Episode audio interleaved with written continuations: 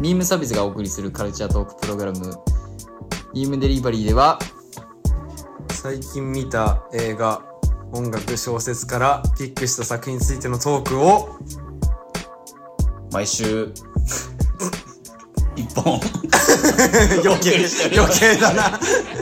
毎週配信しておりあまあ、すはいはいはい。すいませんね。ですねはいこのね、あの説明文書いたの私なんですけど。 俺マジか 覚えてませんでした。そうですねえーパーソナリティはゆうせと清則と、月さんです。よろしくお願いしますいやはや、いやはやえ前編を撮り終えまして、そうですねで1時間ぐらい経ちまして、うんそうですね。後編、毎度毎度まあ考察編をね、はいまあやっていこうかと。ね、はい雪玉作って、グリンコブリンコ起こしてね。パンプキンボムだ っつって。 ってこの時期だしみんなやりそうだやってましたけれども。いやー、ついにこのそうです考ね。察戦が、まあ今までちょっとホワイトボードにまとめてという形だったんですが、はいはいはいはいはいちょっとさすがに、うん。毎回毎回考察をお送りしているにもかかわらず資料ゼロでね、聞かされるという結構苦行なのではないかと、うんリスナーの皆さんも。はいなんでちょっと今回から PDF というかいやね、そうあでのすフねァイルでまとめてるので、ちょっとそれもね、概要欄に一応、ありがたい。うんえー、まあそのリンクをね、えー載せておくんで、そちらも一緒にね、見なが見ながららねね。そうね。やっていただければ一番わかりやすいかなと思いますので、はいえーうんの YouTube に乗っけれるぐらいのレベルの。そうだそうですねねね、今回ちょっと、ただこれストーリーとかに載せるとネタバレになるそ可うなん能で性すよがあ、ねそうか、そうか。 だからちょっとリンクにね、載せようか そうな ね。ということそうでかそうか、えー今週のシャベンジャーズ、えー、しゃべ ではないですよではないあ、でちすゃう、ううんん。ちゃう、ちゃう、ちゃうねんや。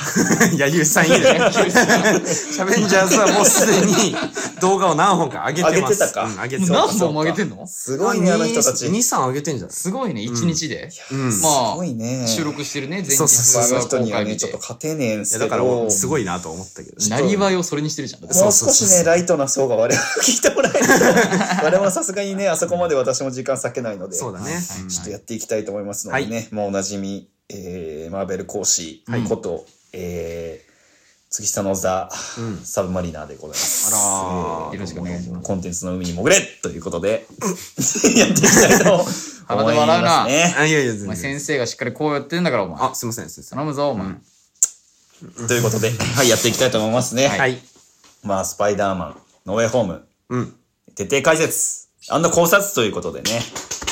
よろしくお願いいたします。いまあ、今回は何個かのね、プログラムというか、うん。まあ、何個かの項目に分けてね、まあ、進めていければとうん。思っておりますが、はいえー早速ですね、やっていきたいと思います。一、はいつ目ですね、今回新たに登場したキャラクター、まあ、多くないです。てか一人です。もうほぼ。うんもう、今回出てきたのがね、まあ、ミステリオ殺害容疑が、まあ、ピーター・パーカパーカーに、えーまあ、その容疑がかけられて、ー。うん。ミそれどうするんだとステリオの手によってうん。ちょっと指名手配というか、うんまあ、当局が踏み込んできて、うん。で、なんやかんや、みたいな中の、うん。中で弁護士としてね、今回登場しました。多分今回これは原作知らない方であったりとか、うんまあ過去にやってた映画を見てない方であったりとか、うんうんあとは特にネットフリックスのね、オリジナルドラマを見てない方は何、誰だと。見てな誰いなでんだす。こいつは、それと。で、俺も見てないけそどう、ね。うんまあ、いつきから聞かされてたからね。うんまあもうそうかな。まあねでもなんかあとうん、あれだけどね、見てなくてもわかる、なんわかかるヒーローっぽいな大っ体てそうかなわかる描写は、うんっつって。そうね石投げられてキャッねチ。したからね。そうね。裏でキャッチだからね、しかも。謎の盲目のうん弁護士が出てきましたけど、んえー彼はマット・マードックですね。ありがとうございます。素晴らしい私が大好きな、えーマーベルの、まあ、ヒーローサイドですか、うんキャラクターで言えば、まあ、1位、2位、3位、まあ、ベスト3を争うのではないかというぐらい好きなキャラクターの一人でございます。このマット・マードックやってました。んはい。しょっぱなか10分からデアデビル。出ましたけれども、まあ、そうですね。あの、キヨさんが今言った通り、うん彼のまたの名あごをめん AKA なさいデアデビル。 AKA AKA そうだねデアデビルというね、か名前でヒーロー活動をしておりますけれども、うんまあなんかデアデビル、うっすら名前知ってたりする人とかもね、うんはいはいはいいたりとは、いたりするとは思うんですが、まあ、特に我々のポッドキャストの過去のマーベル会聞いてる人はね、ん特にそうだと思うんですが、改めてちょっと説明させていただきますとですね、はいはいまあもう見た目通りというか、まあ彼はね、杖をね、持った状態で登場しましたけど、うん彼はもう全盲ですね。うん。もう視力が全くない、うん弁護士を務めてます。まあ、ネルソンマードックっていうね、まあ、うんネルソンっていう、えっ、と、フォギー・ネルソンかな、うん確か。フォギー・ネルソンっていう、まあ、友人と一緒に弁護士をやっておりまして、うんうんただ今回のこのノーウェイホームというか MCU の世界線がネットフリックスのオリジナルドラマから続いてるものかどうかがまだ明確じゃないまあまあまのあそうでで、すうんうんまあ、今どうなってるのかわからないんですけど、うん仮にこの、まあ、デアデビルの過去作、このオリジナルドラマが、この前日談というか、うん同じ世界線の過去の話であるとすれば、うんまあ、このネルソンマードックっていう事務所は今もうないです。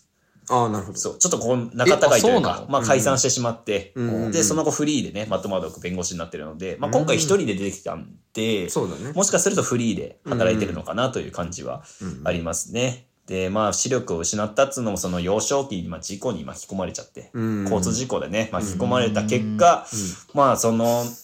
近くにあった、その化学薬品、うんめちゃめちゃな放射性のね、化学薬品を運んでいたうんやつが事故って、ボーンって薬品が倒れて、その中で、その液体が目とかに入って、うわー、目が見えないよーっていう形。ええーって言いたいところなんだけど、俺1話ちょっとだけ見た から。そうかそうなんだ1話だとね、うんそうある描かれてますけど、うんでそんな中でまあそそれでね今回もスティックっていう方にね、うんその支持するわけです、うんまあ今回もうその目が見えないということで、でその中で、まあ、彼は超感覚、まあうんいわゆるレーダーセンスって言われてるね才能を磨き、あとスティックっていう人に格闘技術を教えてもらいますもうんうんうう、ん。ですからもう格闘もめちゃくちゃできるし、いわゆるマーシャルアーツって言われる格闘方法でめちゃくちゃ戦えるし、うん。かつ、その、このレーダーセンスっていうね、ん言ったら超感覚って言って、視力が、視力じゃないか、視力がない代わりに耳がめちゃくちゃいいと。うん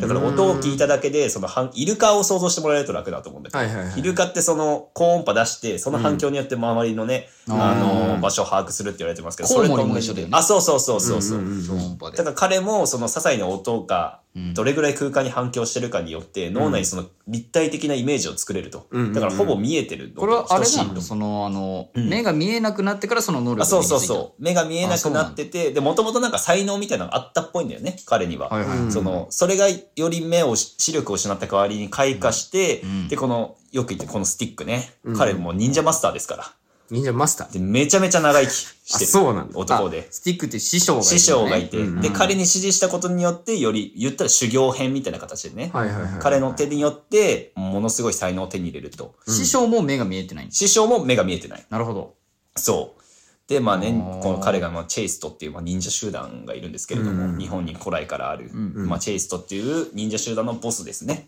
えうん彼そうながのスティックっていうのはうんで彼の手で目が見えない代わりにいろんな感覚を手に入れましたよって言ってまあ社会に戻るわけですね彼は、うんうんただ、まあ、このね父親っていうのは結構落ち目のボクサーなわけですよデアデビルの父親がね、で彼が、まあ、掛け試合でいつもかお金を稼いだりとかしてうて、んうんうんで今日は負けろよって言いに対して「あ分かりました負けます」っていうタイプのうんうんボクサーだったんだけど、そのある時も、うんうんその改心というかね、うんその息子とかの成長も見とど見届けた上で、うんまあ、こんなんじゃダメだとうんで無視します、うそのん。負けろよと負けろいように対して命令を無視して、うんうんうんで勝ってしまったと。うんなるほどそしたらその、その場を仕切っていたというか、賭場を仕切っていたうんギャングの、まあ、集団に、まあうん、銃殺えされてしまうってういんう父そ親がん。な感そ想れでしを経それだけてで、なんてこの、 まあ彼もともと法とかを学んでいったんだけど、そのうんマードックっていうのは、ただここで改めてその法というもののうん。無能さというか、はいはいはい。その、なんて力のない。なんて力のない無力さを知り、はいはいはい。そこから彼はデアデビルっていう裏の顔を持つようになりますね。ああ、そうなんだ。だからある種自警団に近いような。うんでもともとこのデアデビルってキャラクターの原案も、うんあの、言ったらマーベルと DC コミックスっていうのがもうパクリ合いをしてるわけですよ。まあずだからっとバね。ットマンみたいなえやーつ。そう。だからもう原案の企画書に書かれてるのも、うんあのマーベル版バットマンって書かれてる。そうだよね。そううんうんそれをイメージして作られたのがこのキャラクターなんで、だからうんバットマンを知ってる方はそれをイメージしてもらえると。 うん。確かに目が見えない。見た目があそうバットマンはもともと目が見えないのまあバットマンは目は見えるんだけど、普通にそこはね、目見えない代わりにめちゃくちゃ、うんその、立他が体ねとか、そう、うんうん視力とか。まあ、視力以外はね、彼すごいんですよ。視力じゃないか、聴力以外聴力以外も。もああの、触って全てが分かったりとか。おーあと、文字でなんか書かれてたりするじゃん。うん。それをちょっとなぞっただけで何書かれてるかすぐ分かったりであったあ、りすとごい。か。五感のそのそうそ聴うそう力、。あ、なんていうの視力以外がもう。そう、うん鼻もいいし水増さ味れた覚もいい。うんうん。だからちょっと口に何か含んだだけで少量の毒が入っててもそれが分かったりとかえー、するぐらい。鋭すぎるねそうそうそうそう。そうなんだ。だから視力以外がめちゃくちゃいいんですけど、うんうんうんだからそういう感じのバットマンって考えてもらえる なるほとど一番楽なのかな。強いね。そうそうバそットマンより強いんじゃないですか。ね、う。そうなんですよね。難しいとこ ろですけど。うん。比べようがないから。まあまあでもね、過去にね、あの DC とコラボしてるんですよ。あのーうんクロスオーバー作品っていうのがあって、うんそれは漫画かな漫画家で、コミックの方でうんやったんだけど、その中で確かデアデビルがね、うんあれ誰かと合体してんだよな。合体えーっとね、確かデスストロークかうん何かと合体して、なんか女性キャラになるっていうね。どっちも男で合体しちゃったんです そう謎のね、やつがあったりとかした男んだとけど。男を合わせたら女そうそうのだから比較的そういうなんかダークサイドを持ってるキャラであったりとか、あの、ヴィランなんだけどアンチヒーローみたいな活動してる人と一緒にけ、あの関わり合ったりすることが多いヒーロなーるほにどなっております。で、まあ、彼なんですけれども、まあ、先ほど説明したスティックうんというね、方がいますけれども、師匠うん師匠うん。これもまあ難しい話で、うんこうまあこのね、スティックというのは先ほど言った通り忍者集団のチェイストっていうところのリーダーなんですよ。うん所領でう。んで、長い間生きてると。うんで、なんでその忍者集団があるのかっていうと、うんまあちょっと、とある闇の組織と対抗するためにう、んその忍者集団があると。まあ正義の忍者集団 VS 闇の忍者集団みたいうんうんうんな感じの構図になってて、実はその狩猟だったと。うんで、彼は途中死んじゃうんですね。その戦いの中で。うんあ師匠死んじゃう。そう。うんで、その意思を継いで、その犯罪者集団と、後々マット・マードックも戦うことになります。これは多分、ネットフリックスのオリジナルドラマでも描かれてるうんうんし、原作でも描かれてたり、まあ、場合によっては描かれてないこともあるんですけど、うんそういう話は描かれてるっていうのを念頭に置いていただいて。うんで、もっと言えば、まあ、余談ですけど、ウルヴァリンとはね、兄弟弟子です。どういうあれなんですかだからど、ウルヴァリンに関してもうん、このスティックに、あのー修行してたと。スティックの元で。うんうんで、漫先画にオリジナル。そう、原うんあ原作ではそうなんだけど、んウルヴァリンって、まあ先にね、あのーこのマットマードックより先にこのスティックよりに支持してたというか、えうんー修行してたので、うんだからマットマードックにしては兄弟子みたいな存在だよね、うんウあルそヴうァなリんンだ。まあその直接面会してっていう話もあるし、結局は会わないっていう話もあるんですけど、一応関係性的には兄弟子、弟弟子みたいな関係になりますと。なるほどで、まあ、先ほど言った通り能力がレーダーセンスというね、うん能力でして、まあ、まあ空間能力がすごく優れてると空間把握能力が、でかつ武器がビリークラブっていう、うんうんまあ、言ったら警棒みたいな棍棒、うんうんうんうんあのジャッキー・チェーンじゃないか、んえっ、とブルース・リーのあの、はいはいはいはいはいヌンチャクの,、あのチェーンないバージョンって考えてもらえなるほど下2本あって棒ですね棒2本大日う本。んがあって中にワイヤーが仕込まれてるとそれぞれ。ほうんだからう。それをバンって繋ぐこともできるし、うんで、一本にすることもできるし、うんで、先端にワイヤーが仕込まれてるんで、それをシューって飛ばして、おおで、そこでなんかビルとかに引っ掛けて、そのまま登るとかもできる。だああからスパイダーマンとかいに、いちねょっとそう、ダースモールの汎用性高い版みたいなね、。うんすごい高い。街向きうん 待ち向き街向きダースモールライトセーバーみたいな感じで考えてもらすうごいね。でも言うてたのは警棒なんで、殺傷能力はないです。ただまあ他にいろいろね、なんかそこうそうそう使えるよ。うんうんそうなんです。ただ、まあ、最近っていうか、まあ、結構最近の話なんですけど、まあ、レルムの戦いっていうね、戦いが、まあ、言ったらこれは宋とかの話になってくるけど、うんレルムの戦いっていうのがありましたと。うんで、その中で何人が招聘されるわけですよ。うんその、誰々来てほしい、誰々来てほしいって形で。うんうんで、その中にデアデビルがいて、うんで、その中ですごい活躍したと。うんうん言ったら、マーシャルアーツとか、このスティックのおかげで、刀剣とかの扱いにも優れてるんですね、うんうんうん彼は。で、それでも、あの、ヘイムダルってやつが出てきたの、覚えてまうす、んうんうんあの、マイティー・ソーというか、うん2作目かなうんうんダークワールド。出たみん な忘れがち忘れがちうんな。3作目かヘイムダルヘイムダルって時あどのういう、片目が潰れた、うんうんうんあの、白髪っぽい黒人のうーんあー三作目だないた3い作た目いだた。ようね。んいたわ。その中でなんかその助けるみたいな。はいははいいはいははいいはい。で、出てきたヘイムダルにすげえ認められると。で、へーヘイムダルもね、あの、ね、視力がね、うん確かにだからそういうね、互換性もあったりと、共通点もありつつ、で、ヘイムダルめちゃくちゃ褒められると。うんでヘイメダルがこの時ちょっと力を失いかけてたので、その代わりにもうこのマット・マードックが戦ったんですけど、うんそれのおかげでこの6つの世界って言われてたの覚えてますその層の中で、ううんうんマスガルドがあって、うんでフロスト・ジャイアントとかのいる場所があって、うんで闇の世界があって、うんで地球もあってみたいなこの6つの世界をつなげる木があるんですよ、ほうほうほうイグドラシルっていううんうんうん木があるんですけど、イグドラシルそうすごいね。で、それで、かつ、その戦い活躍したことによって、そのイグドラシル製のビリークラブもらいます。すごいな。いいの それ。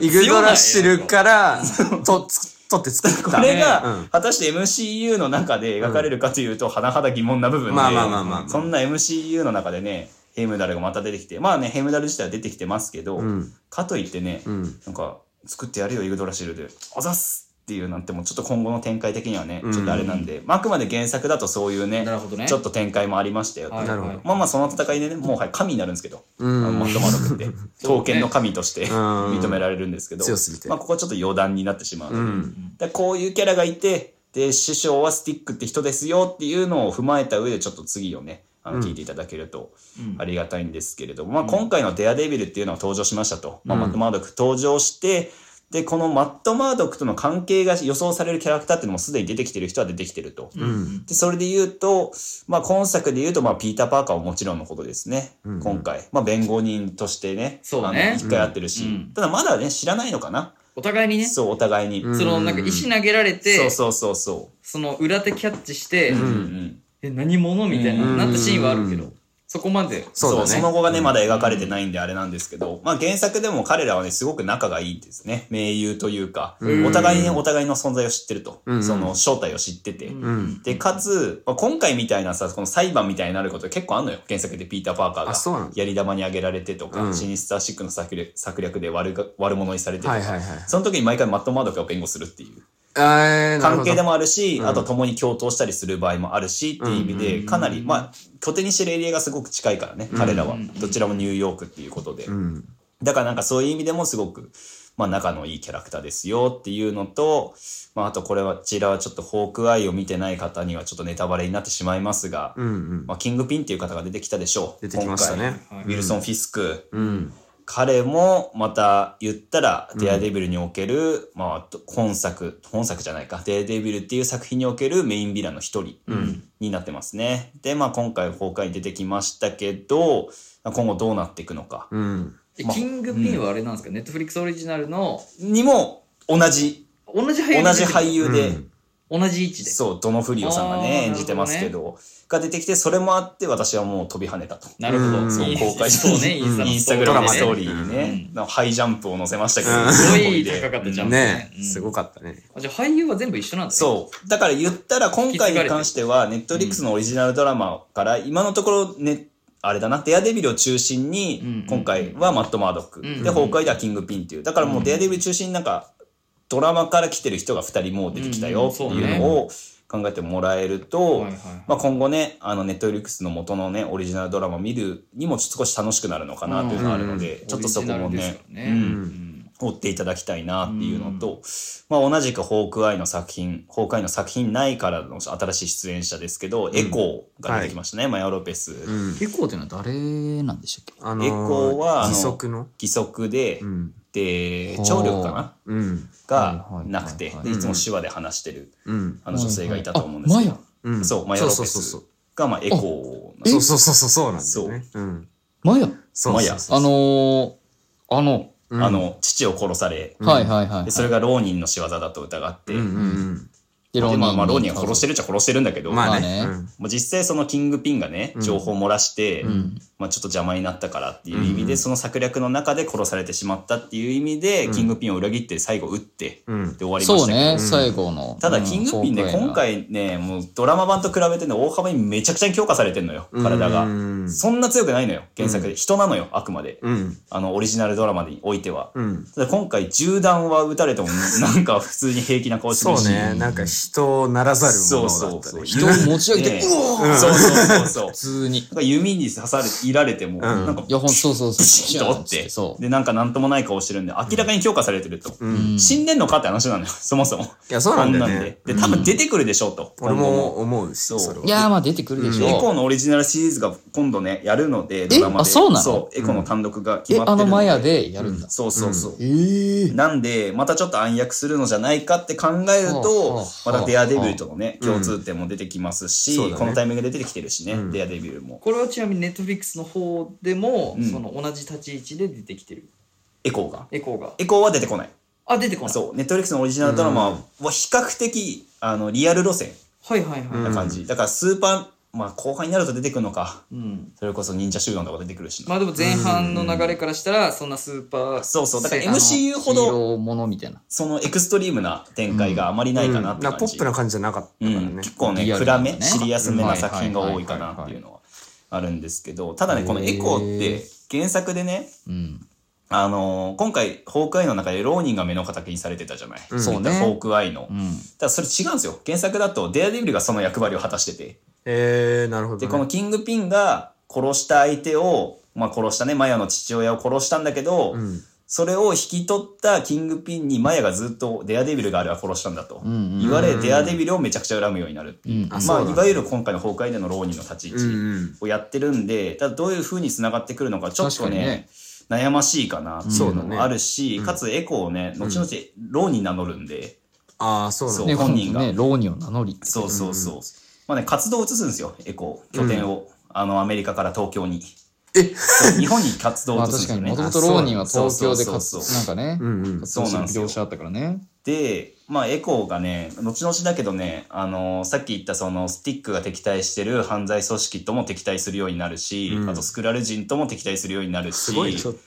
あと言敵っ対てすこるのじゃないねこの敵対のはしてる忍者の犯罪組織が拠点日本なのよ、うんうんん、っていうのもあっってそれを監視そするうかためっていう目的でもあるし、あとシルバーサムライっていうキャラクターがいるんですけど、ほう。うんあの日本人のキャラクターでね、うんいるんですけどそれを監視するために日本に拠点を移して。えー、そこで浪人って名乗って活動するようになったっていう背なるほ景どがあるのウルヴァリンのあうんの原作、あなんだっけウルヴァリン侍のうん最後の敵ではなく、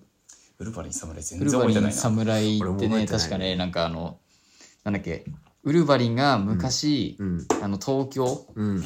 広島かどっかで原爆かな、なんか空爆のタイミングで、うんあそのシーンは覚えてるな。そうでん助けた人が、うんなんかウルヴァリンにうなんんか、うん感謝したいっつって、うんウルヴァリンを招待するんだけど、うん結果ウルヴァリンの力を奪って、うん自分が若返ってってうんうんうんいう、なるほど。でその若返るやつがなんかすっげえ銀色の、ううんうんうんあの甲冑でっかい甲冑着ててああーあーそうあったなそううそうんシルバー侍です。あれですかあれさ、あれなんだ彼がシルバー侍。あ、そうなんだ。へーで、シルバー侍がいわゆるそのヴィラン側の人間なんでうんう、んうん要はその確執があると、エコーとも、うんまあいろいろ関係性もあったりとかうん、うんうんまああと特にこのシルバー侍っていうのがその忍者の犯罪組織と関わってたりするんで、うん。うんそれもあって、うんでちょっとこのエコーはそれを監視すると。言ったらヒーローなんでね、彼、彼女は。うんんうん崩壊だとちょっとね、アンチヒーローというか、ヴィランっぽい立ち回りしました。そうね、まあ結構僕ヴィのラ話ンだからねった、最初はね。だから今後 MCU でどうなるのかわかんないんだけど、日本人キャラも今後出てくると思うんですよ。うんそれだけ、浅野忠あ信さのん、ね、そう、出てきるし ね。出がち。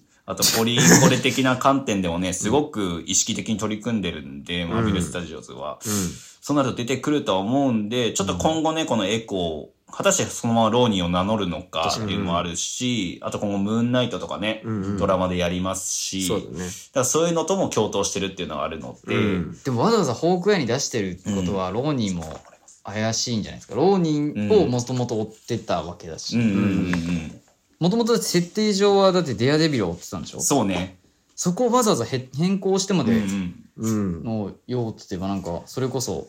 匂わせなのかわからないけどね。まあだから MCU のやり方としてはなんかさ、結構、うん、その単体作品うんうんうにんその他の作品のキャラクターを一人出すとかねうんうんやりがちだからうんうんうねんあとはもっと言うと今回ホークアイの中で、うんローニーの衣装を燃やしたじゃない、うんうんであれもうなんかファンの間では結構もう話題になってるんだけど、うん本当にあれはローニー元のローニーの衣装なのっていうのがあって確かにそう、うんそもそもあの、ね確、証ないからラーパーズっていうさ、うんはいあはいのはいコスプレで、うんあのコニスプレューヨーク市してる内とかうん消防員の人たちが、うん警察とかがね集まってそのロールプレイングでの、うんなんていうんだろうドラゴンダンジョンみたいうな、んそうそう世界観の切り合いを決ね闘を申し込むそうそうそう、うんそういうなんかそのなんていうのなんていうんだろうねああいうのって、まあアトラクションじゃないアトラクショなんていうんだっンけ的な感じじゃないわからないまあ、そういうまあまあま野あ外活動といそううか、ねうんそういうのやってたんうんでみんすなけでど、楽しむ。うんそこでなんか衣装を返してって言ったけど、うん本当に彼が持ってるのが、あー元の浪人の衣装だったのか分かんないじゃない、うん言てそうだねうんそのだって情報をもともと考えてみればあのあれで浪人がさ確認してこれだってなったのってさ、うんその SNS の映う像なんだよね。ーんそうだそうだからだ本物なのか分かんないのよ実際、うんっていう意味で浪人って衣装が本当に元に戻天にも、元元の手に戻って燃やしたのかっていうのは判明できないから、なるほどもしかしたらマヤが持ってんじゃないっていうのもあると思うのよ。うんうんそうんとかもあるのでなるほどちょっと今後の彼女の活動っていうのは、まあ、それこそオリジナルドラマの、うんうんえーエコーか、うんでも見れると思いますし、うんかつまあキングピンが生きてるのだとしたらヴィランとしてキングピンを取り巻く何か裏の暗黒街みたいなものの組織との敵対も描かれると、うんなると今度エコーにこのデアデビルがうん合流して、うんで今度はデアデビルがねキングピンに、うんまあ言ったらメインヴィランなんでね、うんまあ、彼の敵なので、シそンうプルだねもううんなんで共闘して、うんうん言ったらその、マードクがいわゆる親代わりみたいな、うん父親代わりであり師匠みたいな、うんうんうんいわゆる彼がスティックにしてもらったのと同じように、うん言って彼もね、あの、ハンディキャップを持った人間で、うんうんうんで、マヤもハンディキャップを持ったあそう人同じ前間なものねで、うんそういう意味でなんか格闘法を教えたり、うんうんうんその絆みたいな、親子の絆みたいな、あー一時的なものであるけど、ありますそうねいうものを、まあ、描いていくんじゃないかっていうのもあるのはいはいではいはい、ちょっとここら辺はね、多分、すごくかから、絡み合って、まうあ、ん作られていくんだろうなっていうのはうん、もうすでにこの時点で予想できるので、うんうちょんうんっとそこ注視して見てもらえると、ちょっと世界観とか、分かりやすいのかなとははい思います。はいで、次ですね、先ほどから何度もおっしゃってる通り、日本には犯罪組織がいますと。うんまあね、まあ、当時のアメリカの、えー、誤った解釈の日本文化っていうのはね、 たくさんありますし、うんまあ、ウルヴァリン、これが日本だ侍そうとかねう、んとか、あと忍者タートルズとか、うんそういうのがたくさん生まれましたけど、うん日本をモチーフにしたね、うんうんあの、キャラがたくさん出てきましたけど、わうんその時代のものなんで、うん生まれたのが、うこのんザ・ハンド、ザまたの名を闇の手というすごい犯罪組織こがれ闇の手は本デーモン当ハにンド出てくる闇の手は、そうだね。 ほぼデーモンハンド。まあ、ダークハンドかな。ですねうんがいますと。うんうんはいはいはいで、から先ほど言った通り、本拠地にしてるのが犯罪組織の本拠地は日本ですと。で、リーダーがね、この松尾つらやばっていうね。やばいでしょ名前まあ彼死んじ死亡してるんですけれども、つらやばうんつらやばさんがね、まあ、リーダーですと。うんで、ザ・ハンドは拠点があくまで日本であって、んめちゃくちゃ裏社会とつながりがあると。もちろんフィスクともつながってるし。はいはいはいで、なら、オリジナルドラマにおいても、このデアデビル以外の、まあ、ディフェンダーズっていうね、あの、オリジナル作られましたけど、うんディフェンダーズにおける最終的なヴィランが闇の手です、今回。そのぐならるい、世界各国に拠点がありますと。はいはいはいで、まあ、16世紀の日本まで遡るわけですよ。この影信義す岡ごのい手によって誕生した犯罪組織と、吉岡影信吉岡影信さんが作ったんでしょう。ひたすらめちゃめちゃなんかその時代を広げるねそうそうそう16世紀古いでねそう。で、彼らの目的って何かというと、不死の探求なんですね。うんそう。で、もう見てるでしょうと。そういう組織一回我々。うんテンリングス。テンリングスかあーああそうだねそう確かに年取んないねそう、年も取らない。うんでテンリングスの能力が使える。で、うん原作だと全く別の組織なんで。はいうんはいで、テンリングスっていうのは、あの、MCU 版で中国が拠点になっていたけど、うんあの、本来の原作だとアメリカが拠点なんだよ。うんうんで、ま、あんまり関わり合わないわけですよ、うん闇の手、そうねで、闇の手、まあ、ちょっと裏からそのヒドラ操り操ったりとかもしてた時もあったんですけど、うんうんただ今回の MCU でそれができるかと言われると難しいし、登場するのかって言われると100%出てくるとは正直言えないうんうんうん現状はあるんだけど、うんただこのレッドフィックスのオリジナルドラマ版の中で、うんうんこのザ・ハンドっていうのが不死のエネルギーを取り出すために何を使ってるかっつうと、うん竜なのよ。シャンチーだねドラゴン。うんシャンチーとねそう、うんで、シャンチーの原作って竜出てこないんだよ。出てこないねそう。あれあれはあ原作か原作原作。映画は出てで、きた MCU 版で竜出てきてるじゃな出いてきた出てきたねで、今回このザ・ハンドが目指すエネルギーを補給しようとしてるのも竜だと。うんっていう意味でちょっとつながってきませんかと。ううんんだからそういう意味でちょっとシャンチーとのつながりが見えてくるんじゃないかと。うんで、この、えっ、とね、えー今回、まあ、オリジナルドラマ版に関して言うと、うんこのザ・ハンドって闇の手の、あ、違うか、えー、ちょっと待ってね、整理するわ。テンリングスの、うんあの、元となった竜のいる場所、ターローじゃん。タはロいーで、今回のこのザ・ハンドのドラマ版における拠点がクンルンなのよ。おーちょっとさ近しいね名前がそうそうそう、ちょっと描き方としてあまりにも似通ってません確かかと、にね。うんクンルン。でもっと言えば、うんこのデアデビルの敵が竜のモチーフしてるでしょ、うんよくよく考えてみると欲しいんだけど、うんホークアイの本編の中で、うんマヤについてうん父親が読み聞かせするシーン、うんめちゃくちゃ竜って喋ってるの、うんうんうんうん全然思い出せない。ドラゴンがいて、うんうんうん本当にドラゴンは実在するのってまで言ってんだよ。ああはあ。なるほどねで、ヴィランが今回キングピンになってきますと。うんで、うんマードックも出てきますと。うんで、マードックの敵の組織で有名なのはザ・ハンドですと。うんで、竜からモチーフありますと。うんで、シャンチーにも竜出てきますとう。んさすがにこれはちょっと、いやー可能性はあるんじゃまなあいですまあかまあ、と。ここまで来るとね。匂い立つそう、ねそう立つじゃないですか。これはさすがにねう、んちょっと、そうだねうんちょっとこれは、なんていうの、一つの説としてはかなり、うん。で、有力じゃないですまか。あり有力そうといだうねか面白い説なんじゃないかなと思ったうんんいや面白いで、昨日のもね、あの、いろいろ考察で言いながら、あれ、あれそれが、それが結論竜竜竜竜竜 ドラゴンボール集めるみたいな感覚で今回この考察作ったんですけどだからそういう意味でも、うんだからドラゴンっていうのは割とあそこまで念押しされるとなると、うんで本来シャンチーに出てこないはずのドラゴンが出てきてってなるうんとさすがにこれ闇の手出てくるんじゃねえかとはいなるほどいうのはね、うん出てきますなるほどね。はいはという形でうん次にあ。お次生の。かしてはい。いただきたいとはい思いますね。は次いの。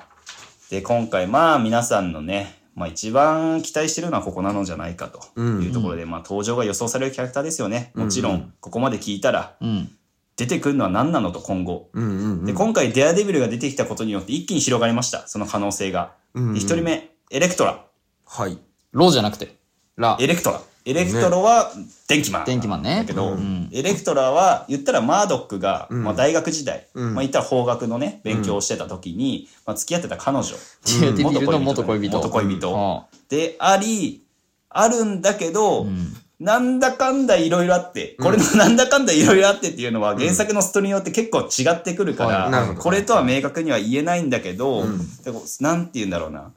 えーっとね、彼女ね、なんて言えばいいんだろう。難しいんだけど、うんまあ、なんだかんだあって超能力手に入れま すと。それはなんか悪魔と契約したりとか、うんそれこそザ・ハンドの洗脳実験であったりとかうん、うんうんいろいろ。そう。はたまたヒドラが関わってたりすることもあるので、う一概にどれとは言えないんですけど、なんだかんだあって、この痛覚者な、痛覚感じませんと、彼女はえ、。なにそれは原作はデモとがいっぱいあるってことあのねエ、あのク、ストラの能力獲得マーベルコミッエレクスクトラねそうエレク トラ。ラアメリカンコミックの嘘システムってすげえ複雑で、うん日本の漫画で言うと一人の作者が一つの作品をずっと書き続けるでしょ。うん例えばドラゴンボールであったら鳥山明だしう、んアメコミって違って、うんあの一つのタイトルをそういだねろんなやつが書くのよはいはい、そうねだ。からそれぞれの解釈があっていろんなストーリーがあるから、うん静止でどれって言えないのよ。なるほど。同人的そうなそう部そ分あう、るからねそう結構コミケに近いようはいはいなはい二次創作物的な感じで作られていく文化でもあるから、だから何パターンかある。そう何パターンかあるんですけうんはいはどいまあ往々にして大体合ってるのが、まあ、この通貨が感じませんよっていうのと、うんあと潜入とか情報の技術言ったらブラックウィドウ的なね、うんうんあのーなんていうそういう潜入するスパイ的な動きを結構するのが得意ですよっていうのと、あと今回ね、この、えーっとね、クンルンじゃなくて、えーザ・ハンドか。はいザ・ハンドが呼び出した悪魔によって、基本的にテレキネシスうんとか、テレパシーとかうんが使えますとなるほどいうのが大体の能力です。だからもう、強いじエスパー諜報員。うんはい。だからどっちかっていうと X メンとかに出てくるようなうんキャラクターと少し近いのかなってうんいそうイメージでうん考えてもらうと。テレパス系はなかなそかうマーベルがいないからね。そうそうそうそう。うん。で、マードックと別れた後に、なんやかんやいろいろあって、ザ・ハンドの構成員になります、彼女は。あそうヴィなラんンになります、うんで、ヒーローになる場面もあるんですけど、うん基本的に往々にして大体ヴィランになって、うんうんで、シリーズによってはボスだったことがあります。あそうだから、シャン、シャンリンみたいな。ああーはいはいはあいはあ、いなるほどね。わかりやすいはねはははよりダークで、うんいよりえぐいシャンリン。ちゃんと極悪非道なシャンリン。能力持ちのね能力持ちで。うっん強いじゃん。そうね強い相ね当よ。力も持ってて。ていうのもあるので、彼女のはちょっと注目していてほしいし、多分マードックが出てくるってなると、うんえー、多分カレン・ページっていうねその秘書というか、うん幼なじみにちょっと恋仲になるような女女性もいるんですけど彼女もね、あのデボラ・アン・ウォールかな、うんが演じてるデボラ・アン・ウォールかうん可燃ちょっと間違ってたら申し訳ないんですけど、が演じてる方で今回もパパラッチでね、先に出てたやつですけど、うんうんうんうん今回ちょっとね、ノーウェイホームに出てこなかったんで。あそっかそっかそうそうそうそ喜う。んでたやつだどうなのかな。まあ結果デアデビル出てきたから、うんまあ大、もうありがとうございますって感じではあるんですけど、そうねただそことのねいざこざもあったりとか、うんただまあね難しい話がだ往々にしてこのエレクトラとそのカレン・ページどっちも殺されてしまうんだよね、うん大体、うん物語によって。うんなるほどだからちょっと、まあ、非業のヒロインというか、うん悲しい峰不二子じゃないけども、うん一番わかりやすいのは峰不二子かな、うんという感じで考えてくれれば。なるほどそう。で、二人目、サイロック。はいこれも出てきてます。これ X メン X メン、ですよねアポカリプスに出てきてますアポカリね。あのもう4人のそう。うちの1人であ全然そう活躍しないんだけどね、言うて。もめっちゃゃ。傷 そうそう、ブビンあボんンだっけうんあそうかそうなんですよ。で、こ彼、彼女がね、出てくるので結構候補としてはあるのは、うんサイロックっていうのがもともとね、この、あの、アジア人なんだよね。あのうん原作の設定で、へー日本人の体なんですよ。うんうんただ、本体がいて、うん本体体と別に精神だけがその体に乗り移ってる状態なのよ。そうだよね今日本人の体って言ったからそう、日本人の体で。で、この女忍者、観音っていうね、うん女性がいて、その体と入れ替わってるわけですよ。で、このモジョバースっていう X メンのシリーズがあって、うんん X メンのシリーズの中でこの体を手に入れたと。えで、ーこの観音が、この、誰かというと、このザ・ハンドの狩猟だった男の愛人なのよ。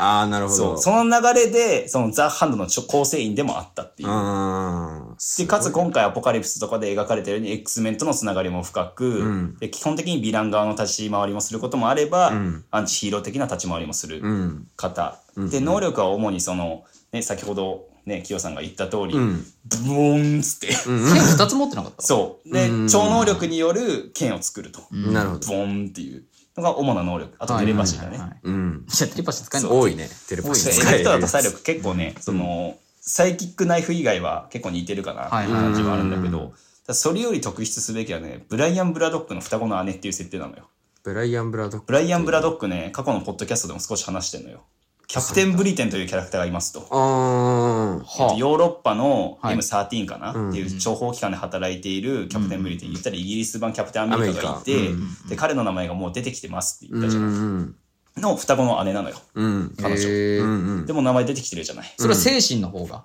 あと本体の方ね本体の方あの体の方じゃない方精神のちょ方っとややこしくなるそうややこしくなそるうそうそうがちょっとねへーあの兄弟というかし兄弟姉妹、はいはいなんて言えばいいんだろううねこういう場合ね兄兄ん弟姉の、うんうん弟だね兄弟兄の弟で兄弟かな関わりうんうんまあ、そういう関係性なので、ちょっとまあしかも X 面を今後出していくってなった時に、まあ、サイロックを出せるってなる出しやすいかと、なうんまあ、ストーリー的にも結構ね辻褄が合うというか、うんかなり面白いのではないかと、うんうんあとミュータント多ければ多いほどいいだろうしね X 面を描くまあ今後はねうんうん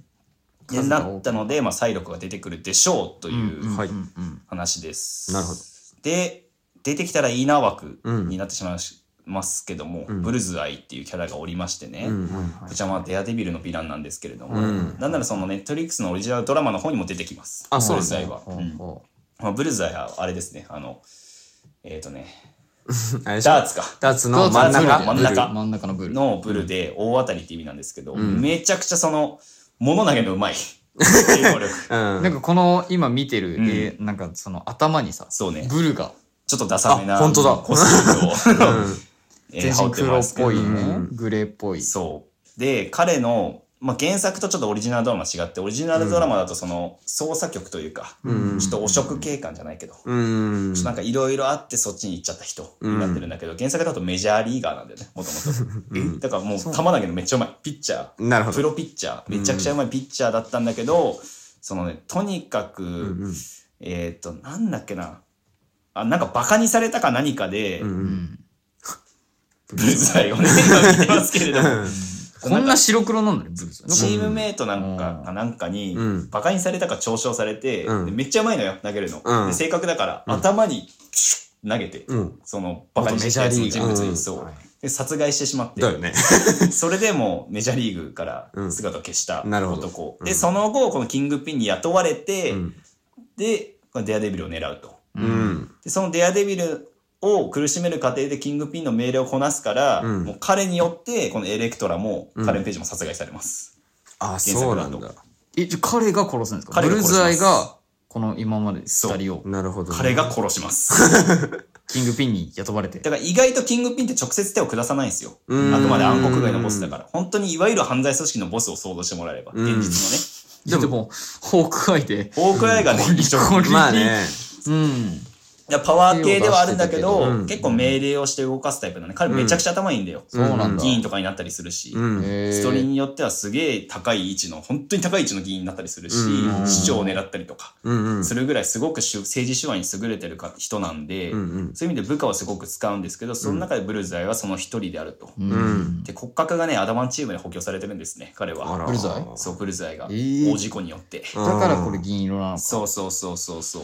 へてかーアダマンチームが出てくるってなると、うんちょっと今後 X メンとのつながりもまあ X-Men ね描かれやすいし、うんうんてか多分アダマンチームっていう物質を先に出すと思うのよ多分 X メン出すにあたってい。や、もう、だからアダマンチーム出てきたらうんう、んほぼほぼ確定だと思う。うん。いや、確定してるんだけどね。うんそうね。だからノーエフォームでもシンビオートができたよそううにねね。うんだからまあいろんな手段で出せる方法が増えた分、うんまあアダマンチームっていうのは出るでしょうと。うんうんでウルヴァリンアダマンチームじゃなかったら嫌だし。うん。確かに。ちょっとね、うんだからそういう意味で出すって考えると今回、まあ、今後ブルーズアイ出しやすいのかなという点で、うんなるほどちょっと出てきたらいいなはい枠、はいはいなるほどはいでオリジナルドラマもこのキャラ設定知ってるとかなり面白く楽しめると思う確かにね原作とこんな違うんだっていう意味うでも、んうんちょっとね、まあ、話数は多いですけど、うんちょっと楽しんでもらえたらまあまなとあまあはいはい思いますね。はい。で今回特筆すべきは、まあ、ストレンジの活躍でしょうと、うん。活躍というか、うん。 失態まあ ね。うんとんでもないミスを犯してしまいましたね。まあ。作品としてしては活躍だけど。まあまあ、まあのことの発 端は、。まあね まあ、ピーター・パーカーであれちょっと、ね、MJ にもね、うんうん詰められてましたけど、そうねちょっとね。うんうん。お願いしますでしょ。そうそうそ言う葉遣いどうにかしろそうそう そう。だからそういう意味でもちょっとドジっ子みたいなね、面うもん見せてましたけど、うんただやっぱ今回ちょっとね、ピーターのさ、うんその、導くというか、うんメンターとして今回、スタークに代わって、うん今回結構父親みたいな役割を果たしてくれたじゃない。い。うん。で、彼ってさ、やっぱりなんかその、他のチームにおいてもそういう役割を果たすんで、うんうんうんそういう意味ではすごく重要なキャラなんですけど、うんまあ、ちょっと今回ねマルチャ、マルチバース・オブ・マットネスの話になってしまいますが、うまあ、例えばアメリカ・シャベスと出会ったりとか、まあ、ミズ・マーベルですね、うんと出ア会ったメりリとカかチャベスってなん誰でしたっけアメリカ・シャベスはちょっとこの後説明しあ、ますす。いません。そのまま行かせていたああ、だきまそうですす。ああ、はい、なるほど。で、あとゲ、ディフェンダーズを結成したのは本当は彼なんですね。うん。原作では。そう、原作。オリジナルドラマだとなんか勝手に組んでましたけど、あ勝手に組んで勝手に結成してましたけど、うん本来彼ですと。なるほど。だから実話地続きなのか、うん新しく作り直すかは分からないけども、うん他のメンバー出てきたら、まあ、彼が結成させるのかなといんうんうんう意味では重要なキャラだなっていう。うんあと今回ね、まあ、ちょっとアメリカ・チャベスの時も話すんですけど、うんまあ、次元を超えるものとしてブラックナイトっていうキャラクターがいますよって言ったじゃない、うんそのダナルズの回に、うんデーンがブラックナイトになりますと、うんうん。でブレイドと会いましたよ、うん。っていう話でブラックナイトっていうキャラになるんですよヒーローになるんですよって話したんだけど、うんまあその前のやつでも話した通り、うん探してたじゃない魔術師を、うんずーっと、うんデーンは魔術師と知り合いなのかい、うんうんこれは魔術あ師言かっいてたねとか散々言って、多分今後ブラックナイトとも出会うことになるんで、うんそれこそニューアベンジャーズの結成であったりとか、はいはいはいはい。そういう意味でも今までスタークとかが役割として果たしてたなんて言うんだろうなそのスカウタースカウト、うんスカウトマンみたいな、うん意味合いでもそうだし色集そうね。うんあとトム・ホラントム・ホランドじゃないかピーター・パーカーにトニー・スタークが、うんそうなんていうのヒーローとしての手ほどきをしたように、うんいろんなヒーローに対して、うんニュー・アベンジャーズであったりとか、ヤング・アベンジャーズであったりとか、うっん。ていうものたちに対してのメンターになるのかなっていうなる意ほ味どで。今後ね。そう、うんで彼以外に多分できる人いないと思うのよ今確かに。多う分、ーん、そうハか。ルクぐらいか、うん。な多分ああ、ブルース・バナー。だいぶバナー博士もねマイペースな性格ですから、そううでん。すねストレンジの方がしっかりしてそうそうう。そう、んかなりね考えてるし、うんキそうかキャプテンもいないもんな。ャプテンもいないので、そうはダメ。そうはダメだダろ。メか。そうは絶対にダメですそうはだって一緒に宇宙行ってるもん。宇宙行ってるもんガーディアンズそうがね、引き入れるのはサークルぐらいだからね。とうん。もうヒーロー集団は無理だ、ね。そうだね、無理だね。もうワットイフのね、うん中でもちょっと描かれてましたけど、めちゃくちゃ飲み会の中心になって、あー どんちゃん騒ぎしてるっていうシーンはいがはいはいあったりしたんですけど、えキャプテン・マーベルもありかなと思うんですけどね。確かにねあーまあ確かにだらキャプテン・マーベルは地球だけじゃないから、あ、そうか、うん宇宙規模だそう宇宙側のから地球に構ってられそなうい考え時たもあ時るの。に、そう、地球にいるっていうヒーローをまとめるってなると、まやあっぱ確かに、それ敵じゃになはうんストレンジか。感じなのかなっていう意味なるで、ほどねまあ改めてストレンジっていうのを注目してくださいと、うんうんうんうんはい自作はストレンジですからね確かにそういう意味でもねマルチバーちスょっと考えてもらえればと、はいで先ほど言ったアメリカ・チャベスというキャラクターが今回そのマルチバース・オブ・マットネスのもう予告に出てますと、うんもほうう後ろ姿がえそうな出のてます、うん俺は予告見るまで知らなかった俺も知らなかったこのキ水ャラアをメリカ、うん彼らなんのか彼女の生まれめちゃくちゃ特殊なのよね、うんああユートピア・パラレルってところで生まれましたとうんでユートピア・パラレルっていうのは、異次元って書いてああるの女性しかいないのよ、へー女性と女性の間に生まれた子供えーそうだからすごい特殊な空間で独立した種族だからどうできんのそれは何うあのーなんか別のそのうんうんマルチバースのうん設定上の何かがあるとかじゃなくてシンプルにうんうん今その見てきたうんうんなんて言うんだろうなんなんて言えばいいんだうんちルートなんかルートなんの6あーはい何本うみんたういなんうのあるじゃんんうんその中にある世界なのそれと別そのこが難しい本当なんだかから次元をどう捉えるか確かににまた変わってくるあーってそいうなんうだディメンションなのかユニバースなのかそれまたロキ問題になってくるはいはいはいあーそうかそうかそそううなかんですけど、ただ難しいので、今のところ、まあ、独立した世界があると思ってください。まあ、ちょっと外側にあるみたいそうなそうなるほどで、そこで生まれた特殊なね、出世を持ってるんですけど、まあ、能力なんですかって言ったら、本当キャプテン・マーベルあそうですね。もうほぼ。最強飛行能力持っ超てま。人スパートですしょめっちゃ超人的パワーを持ってますと。うんで、何より特筆すべきが、ネクサス・ビーイングですと。うんいわゆる次元をまたぐことができるもの。ううんんうんうんだから今までは、例えば今回でいう、んあの、ソニーピクチャーズで作っていた、うんあの、スパイダーマンのヴィランたちが出てきましたよっていうのは意図的じゃないじゃない自分できてないっていう。うんそうね呼び出されてきてスしトまレっンたジがねうんやらかしたせいで話だったけど、彼女とかは自分の意思でうん次元をまたぐことができるって意図いう。的にいけるよそそうれがネ数少クないキサャラスクタビーーインうグんあとは今回、なんだ、マルチバース・オブ・マットネスで言うと、まあ、マルチバースっていうのは表題についてるだけあって、うんなんならね、もう登場が確定してるというか、予告にも出ている、スカーレット・ウィッチもネクサス・ビーイングですし、はいそうだねでそれはワンダービションネクサスビーインでグになりうるので、うんで、今回ね、ちょっと予告見た限り、ちょっと別次元のストレンジっぽいのね、ん出てきてるんで、そのヴィラン的なやつとか別にね、んあの、わーって吸い込まれるシーンの中でうんうん出てきてるので、うんだからそういう意味でも、まあ、この次元をまたぐネクサスビーイングというか、次元をまたぐことができる3人っていうのがすごく中心軸にうん置いた上で描かれていくのかなといううんうんのが、今回のマルチバース・オブ・マットネス。はい今回じゃないか、うん自作のマル自チバース・オ作ブ・のマットネスになるのかなという意味で、はいはいはいはいで、彼女がね、ヤング・アベンジャーズのメンバーになるので、そういう意味でも今後ね、まあ活躍していくのかなと。だからヤング・アベンジャーズのキャプテン・アメリカは、キャプテン・アメリカじゃないか、キャプテン・マーベル枠。ううんうんんだからミズ・マーベルの公開もね、うんなんかラインナップなんかやったよね、水マーベルね。あったあったんであったねありそうま。っていうので少し描かれていくのかな。多分ヤングアベンジャーズ中心の話になってくるのかなとはちょっと思ってて、うんいうやちょっと期待してもらえるとっていうことで、まあ、ヤングアベンジャーズまの話しましたけど、まあもちろん MCU にももう登場済みのヤングアベンジャーズが結構いるんですね。めちゃくちゃいるねでもほぼほぼもう揃ってる。うん賞味。なんで今のところ揃ってるのだと、スタチュア、まあキャシー・ラングうんですね。あの、娘かスコットアランントドマンののね、息ス子コットラングの娘。あ娘娘の娘キャシー・ラング、うんでスピード今回ワンダービジョンに出てきましたと、はいはいはいあのワンダのとビジョンの息子息子たたち、でウィッカンも、まあ、ワンダとビジョンの息はい子、はいはいでパトリオットは今回ファルカンド・ウィンター・ソルジャーの,、あのイザイアの、うんあ孫のかな孫孫超人結成のの遺伝子を引き継ぐもの、んそして、まあ、パトリオットあとキッド・ロキロキ出てきたね、うん出てきてましたねでらしいケイト・ビジョン、ですうねんホークアイに出てきましたね揃ったねそううんだからほぼホほぼークアイにしてでアメリカ・チャベスもアメリカ・チャベスもいるんで、なんかここ全部ドラマで揃ってるそうそそううこれがアントドラマンマ以外は版のは作品でちょいちょい出すのゆえんですねあはあ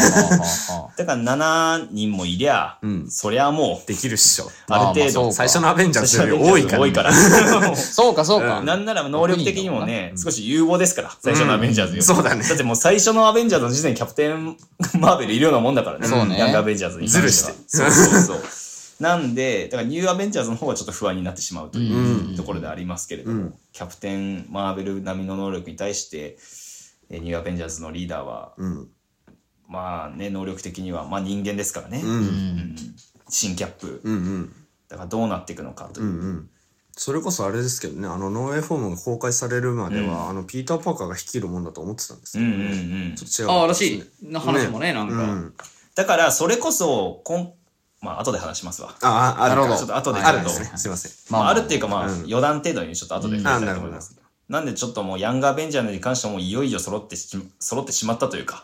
揃いましたと、うんある程度。まあ、あとね、1、2、まあ、1人、2人ぐらい、まあ、14メンバーいるんですけれども、うんそれがまだそのちょっと示唆できるほどの情報がまだないので、うんはいはい。なんとも言えませんが、う。うんんうん今のところ存在している有力候補はこのぐらいですよってないるうほのどをね覚えておいてもらえると。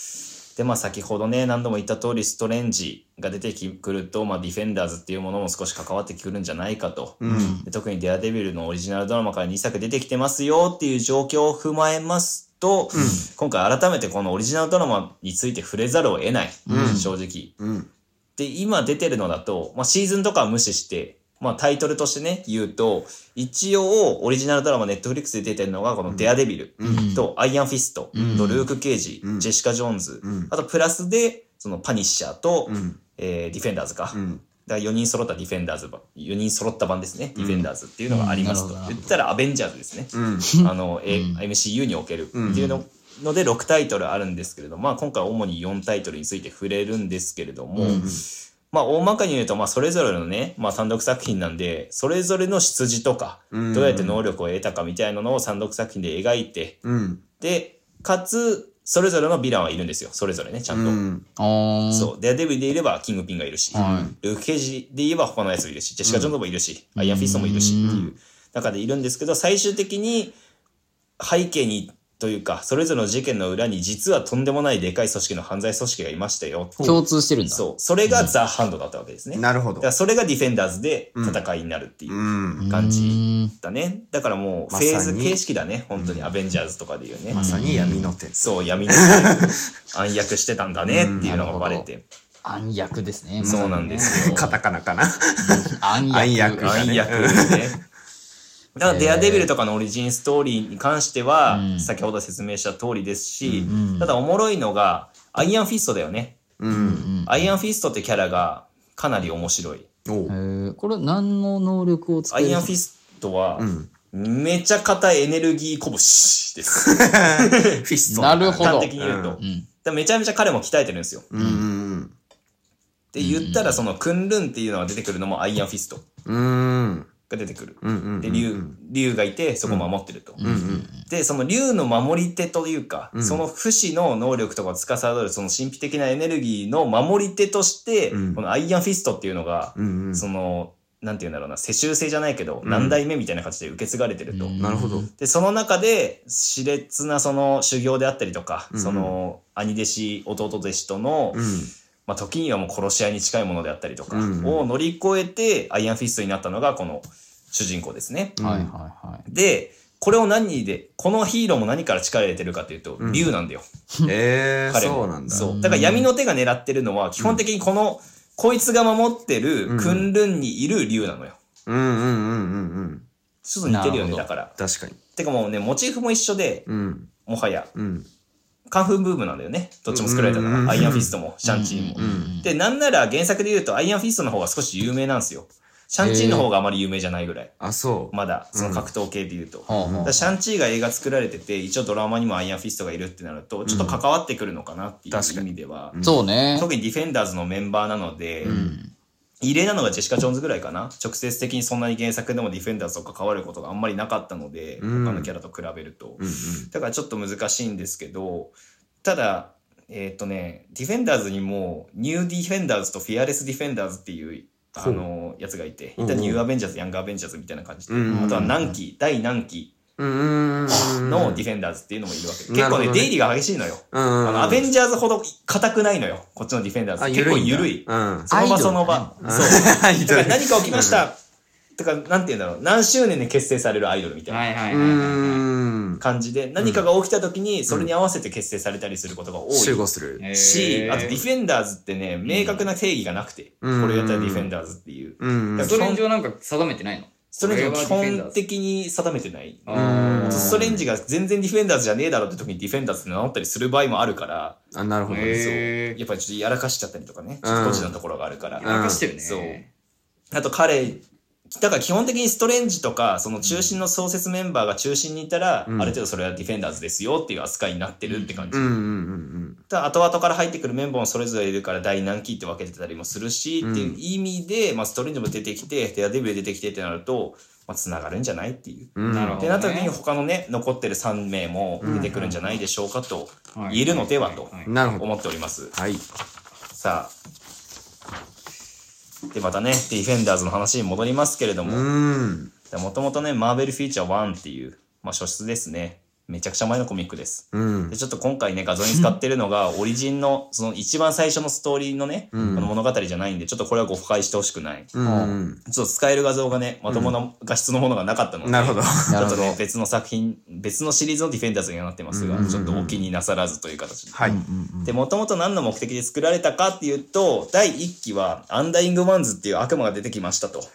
で、その悪魔を倒すのに必要なメンバー揃えなきゃあかんでーって言って、うん。で、そもそもの創設メンバーはドクター・ストレンジうんとハルク、うん。で、ネイモア・ザ・サブマリナはい。ーの3名うん。なんですね。っていう意味で今回デアデビルが出てき出てきたでしょう。うん。まあね、後々のメンバーにもいるんですよ。バルキリーとか入ったりとかするんだけおどー、ここにここういうメンバーに、ディフェンダーズのメンバーとして。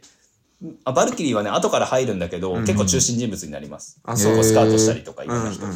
あとシルバーサーファーも入ってるね、ディフェンダーズは。ここにここに。ええ。なんで、結構ね、うん。出入りが激しいにしては結構お堅い人もいるんですよ。なるほなるほどど。結構有名なね、キャラクターも結う構ん多そうねいんで。うん第3期、第4期になってると、うん。本当にもう日本人のそれこそアメコミ読んでる人以外はマジでわかんねえキャラばっかりになると思うんで、うんうんあえてここではねあまり触れないでおきますけれども、はいはい。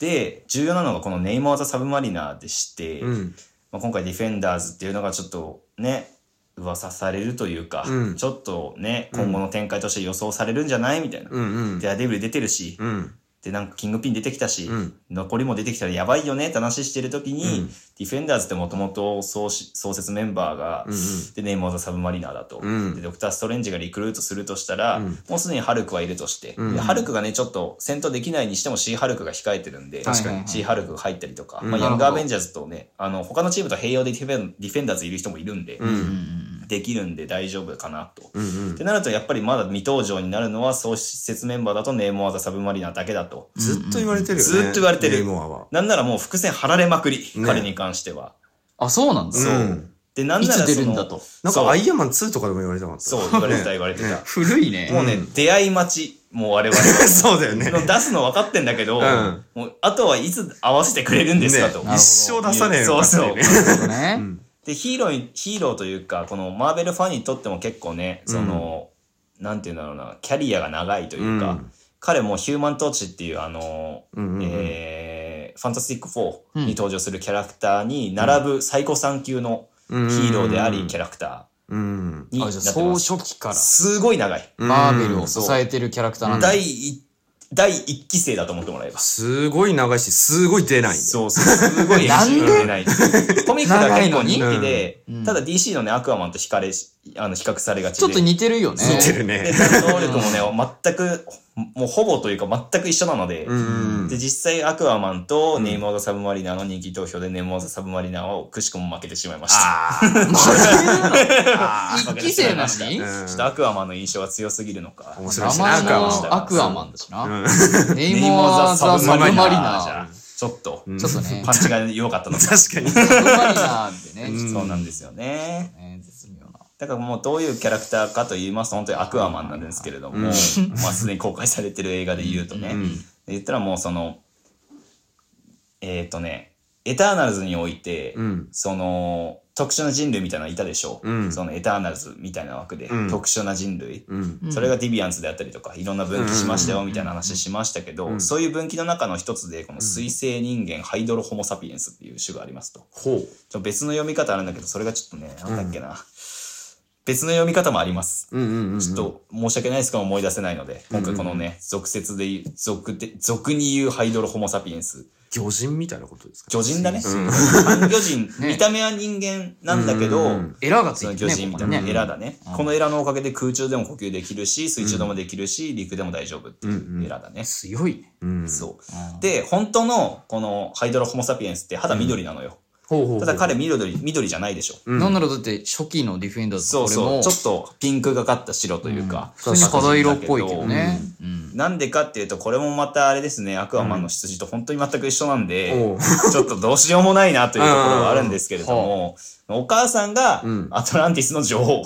なるほどね。海底王国あーアそトっかラそンっかティスそっってかいう。ところがありますと。確かに赤はそそういうの話女王だからがね、そういう話だねそのまあ、王族が母親なんですけれどうも、んその王族の母と、うんあの砕氷船って言ってさ、うんうんあの北極海であったりとか氷の多いところに行くと、うんあの氷を砕く船あるでしょ、うんあの他の船舶が通れるような、うん。その船員だった父親の間に生まれたの が、マジで同じ。あの、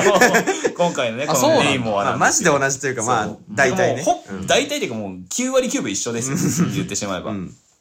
で、そういうことにもあって、で、ハーフなんで、うん彼は肌がこれって。うん。なるほどだか。ら本当の純粋なアトランティス人は緑です、肌は。うん。なるほど。っていうのもあって、まあ一般的な能力で言うと実測80キロで海中を泳げますよと。出た。面白い、面白 数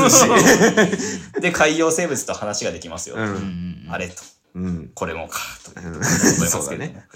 でも一応地上でも100トンの重さなら持ち上げられます。うんおー。あれあれ赤マンじゃな いか。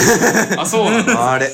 なんかそんなに被る地上出ても強いから。うんだからもう、あ なんだろうね。すごい数式とかにするとすれば多分値は一緒でしょうね。彼らは。ネイモアのサブマリナイコール、うん。えー、まあ、アクアマンとうん。言ってもいいのではないかと。ほぼほぼそこう。んなに近しい。だから逆に浮かびやすいかもね。うんどんな新キャラです。どんなキャラですか。いや、アクアマンです。そうねと言ってもいいので。あれね、うんってなるしね。あさっる種きからアクアマン、アそうクそアうそうマン言ってるけど DC です から。うん。まあでも先ほど言った通りね、パクリパクられの文化、まあそうだね歴史なんで、DC とアマーベルに関しては。うんだからそういう背景も調べるとちょっと面白いかなと思うんですけど、まあね、な一番有力な説としてもう何回も示唆されてる通り、彼を持てますとほぼほぼ。う。うんん。っていうね、見解が取れると思うんですが、うんまあ、一番最近のね、その示唆されたシーンで言うと、うんまあ、なんか前のポッドキャストでも話したかな、こうれ。んうん。しましたけど、エンドゲームだね。うんエンドゲームの中で、このお声が、うん。あの、ブラックウィドウがいろんな支局とうんうんうん通信を取ってて、うんその中の報告として、ナターシャ、地震は海底で起きたっていう、うん。うん地震が起きたということを伝えるシーンですけど、うん海底で地震ってわざわざ入れますかというね話になり、あーで、エターナルズの公開時は、うんそのエターナルズの、その言ったらセレスティアルズ、うんドリーミングセレスティアルズの目覚めによって地震が起きたんじゃないですかっていう説も出たし、はいはいはいうん。その議論になってたんだけど、うんいやいや待て待てと、うん。その指パチンコの世界 だから、エンドゲームって、そもそもね、消えた先だから、うん。そもそもあそこで活動は止まったっていうのはね、エターナルズで話されてるんですでに。ううんうんんうん。ね、ユパチによって地球はなんとか命が助かったみたいな話をしてましたけど、だからセレスティアルズ自体はもう寝てるんですよ、この間。うん。で地震を。は起きないと。うん。ってなったら、まあ合理的に考えるとね、モアザ・サムマリナになるじゃないとう。いうん見解が取れると。なるほど。という意味でう、ん。出るでしょうと。そうだね。だからワンチャン、もう自作、うん。あのーストレンジうん。に出るんじゃねえかとちょっと私は思ってます。おお、マジか。ガルガントスが出るので。うん。で、ちょっとあー先ガに進むルガンとト、ス次ですね、ガルカントスっていうキャラが次で登場しますと。うん予告にはね、もうそう映ってましたね。明らかにね、見た目シュマコラスなんだけど、シュマゴロスだよね。そう、うんただ、その、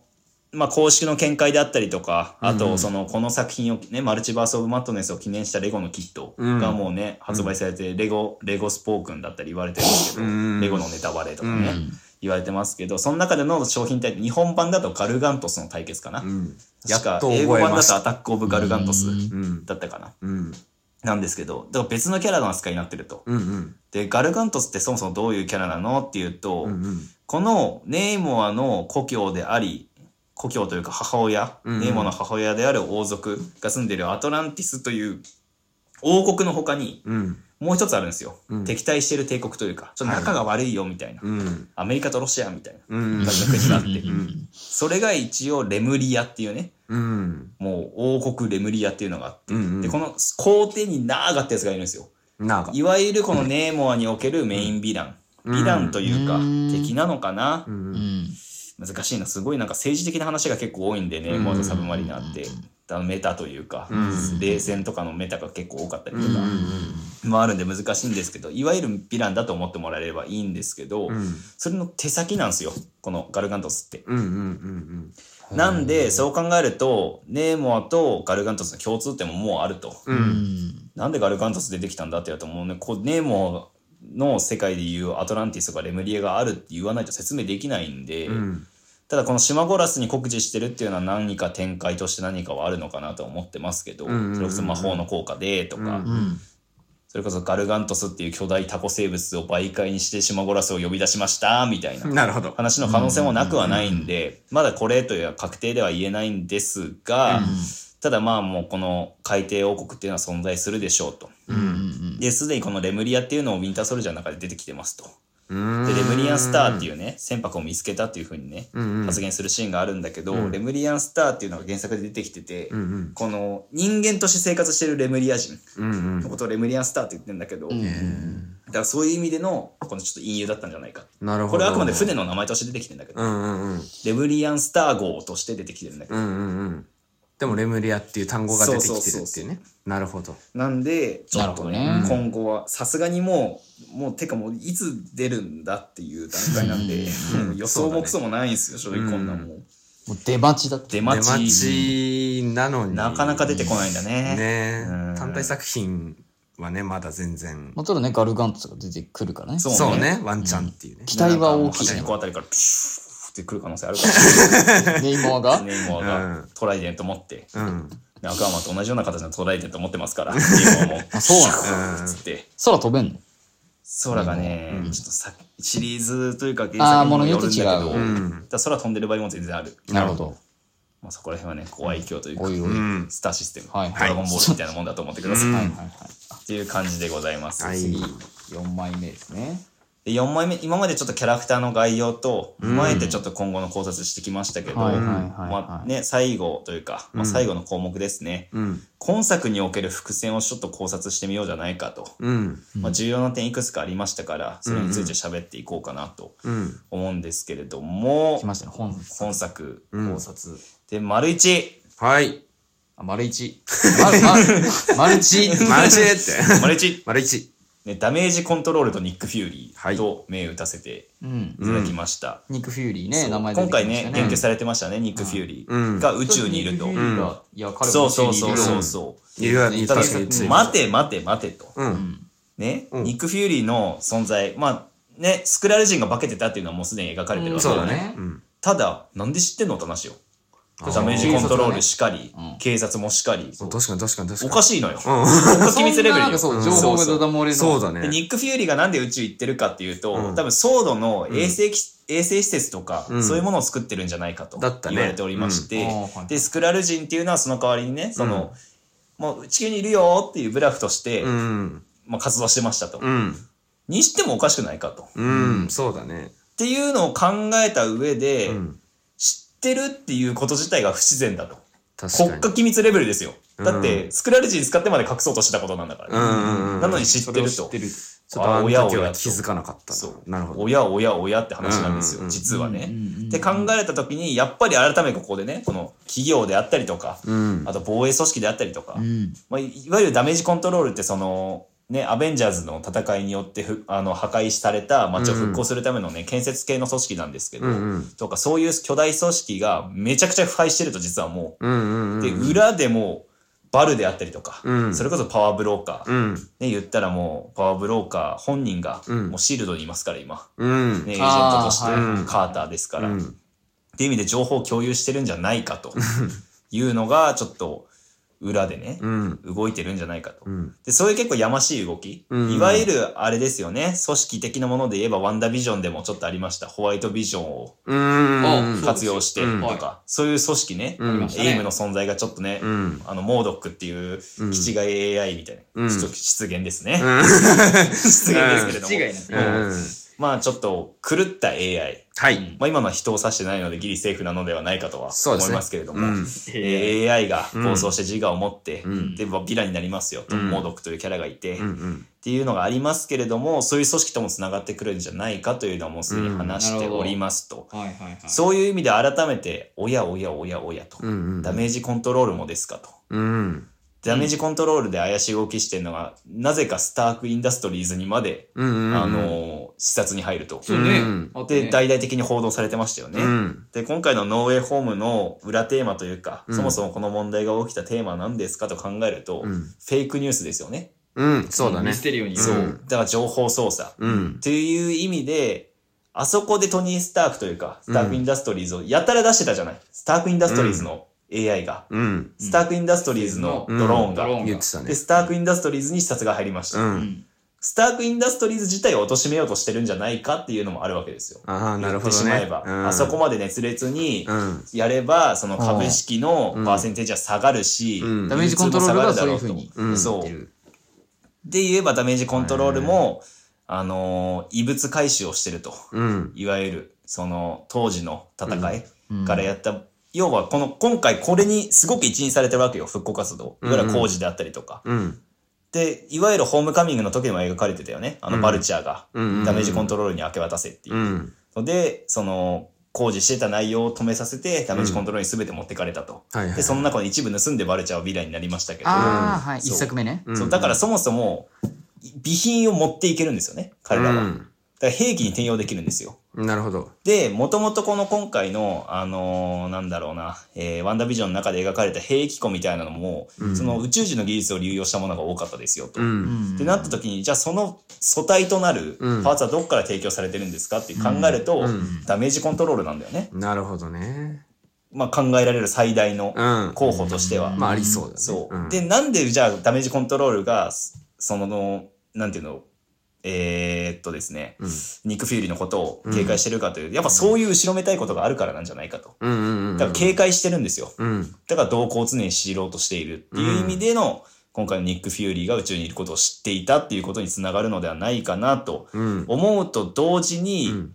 それと同時にですよ、うんより円滑に進めたいんですよ。うんうん。パワーブブローカーであったりとか、うんバルを含め裏のコネクションっていうのは、うんうよん。りなんかね、緻密に計画を立ててっていうのをやりたい中で、もっとスムーズに活かせる方法はないですかっていうと、うん。持ち株全部持つことだよね。うんいったダメージコントロールの。うんうん。で、今原作、もう実際の MCU はどうかわからないですけど、うん。原作におけるこのダメージコントロールっていう会社、まあ会社だからね。う。うんん。まあ株式の会社なんで、株があるんですけど、うん株式保有率っていうのがありますと。うんうん。要はこの会社を左右する決定権のそう持ねつ権力の大きさ。で、50%持ってるのがトニー・スターク。うんで、もう一つ持ってるのがウィルソン・フィスク。うん。うん要はキングピンなのよ。うんええ。 50%、50%で。はいはいはい。で今やトニー・スタークいないでしょ。いないなで、キングピンだけ残ってるでしうんょ。 100%。で、めちゃくちゃスターク・インダストリーズのん株をうん。貶としめると。で貶としめれば評判を貶としめて、ねで売りに出す人がいるでしょう。ん関係者の中でもしかしたら。で、なったら、フィスクが買うと。なるほどで、。フィスクは明らかに暗黒街と繋がっていて、巨大組織ってことが明かされてるじゃない。崩壊の中でも。うん。めちゃめちゃ恐ろしいやつだと。ん暗黒街を仕切っててっていうう。ん。で、パワーブローカーと繋がってても何らおかしくないわけだよね。そうだね。言ったらその警備会社ともつながっていてね、うんはいそはいはいの、はなんたらケイトのお母さん、エレノアか、ともつながってて、うん言ったらインフラを監視できるわけだからね、うん誰がどこにいて、誰がどこにいて、みたいうんな技術も使えるって考えると、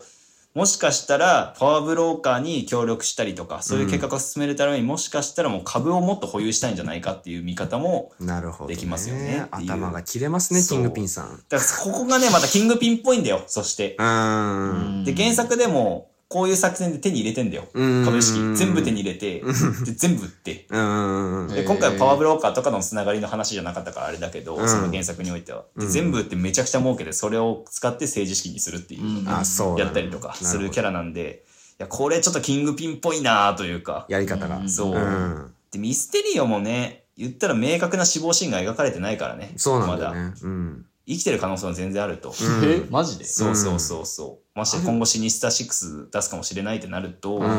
あまあね、必要か。帰っちゃったから、うん他のヴィランたちがどううんなるかは分かりませんが、うんただ、期待としては、うん。何かしらまだミステリーをうんうん。活動してるんじゃないかと。うんうん。実は裏で。それこそキングピンに雇われていたりとか、うん。大金持ち犯罪シンジケート、うん。もう今やヒーローより金を持ってるってうんうん有名なシンジケートたちが裏で操ってるんじゃないかっていう見方も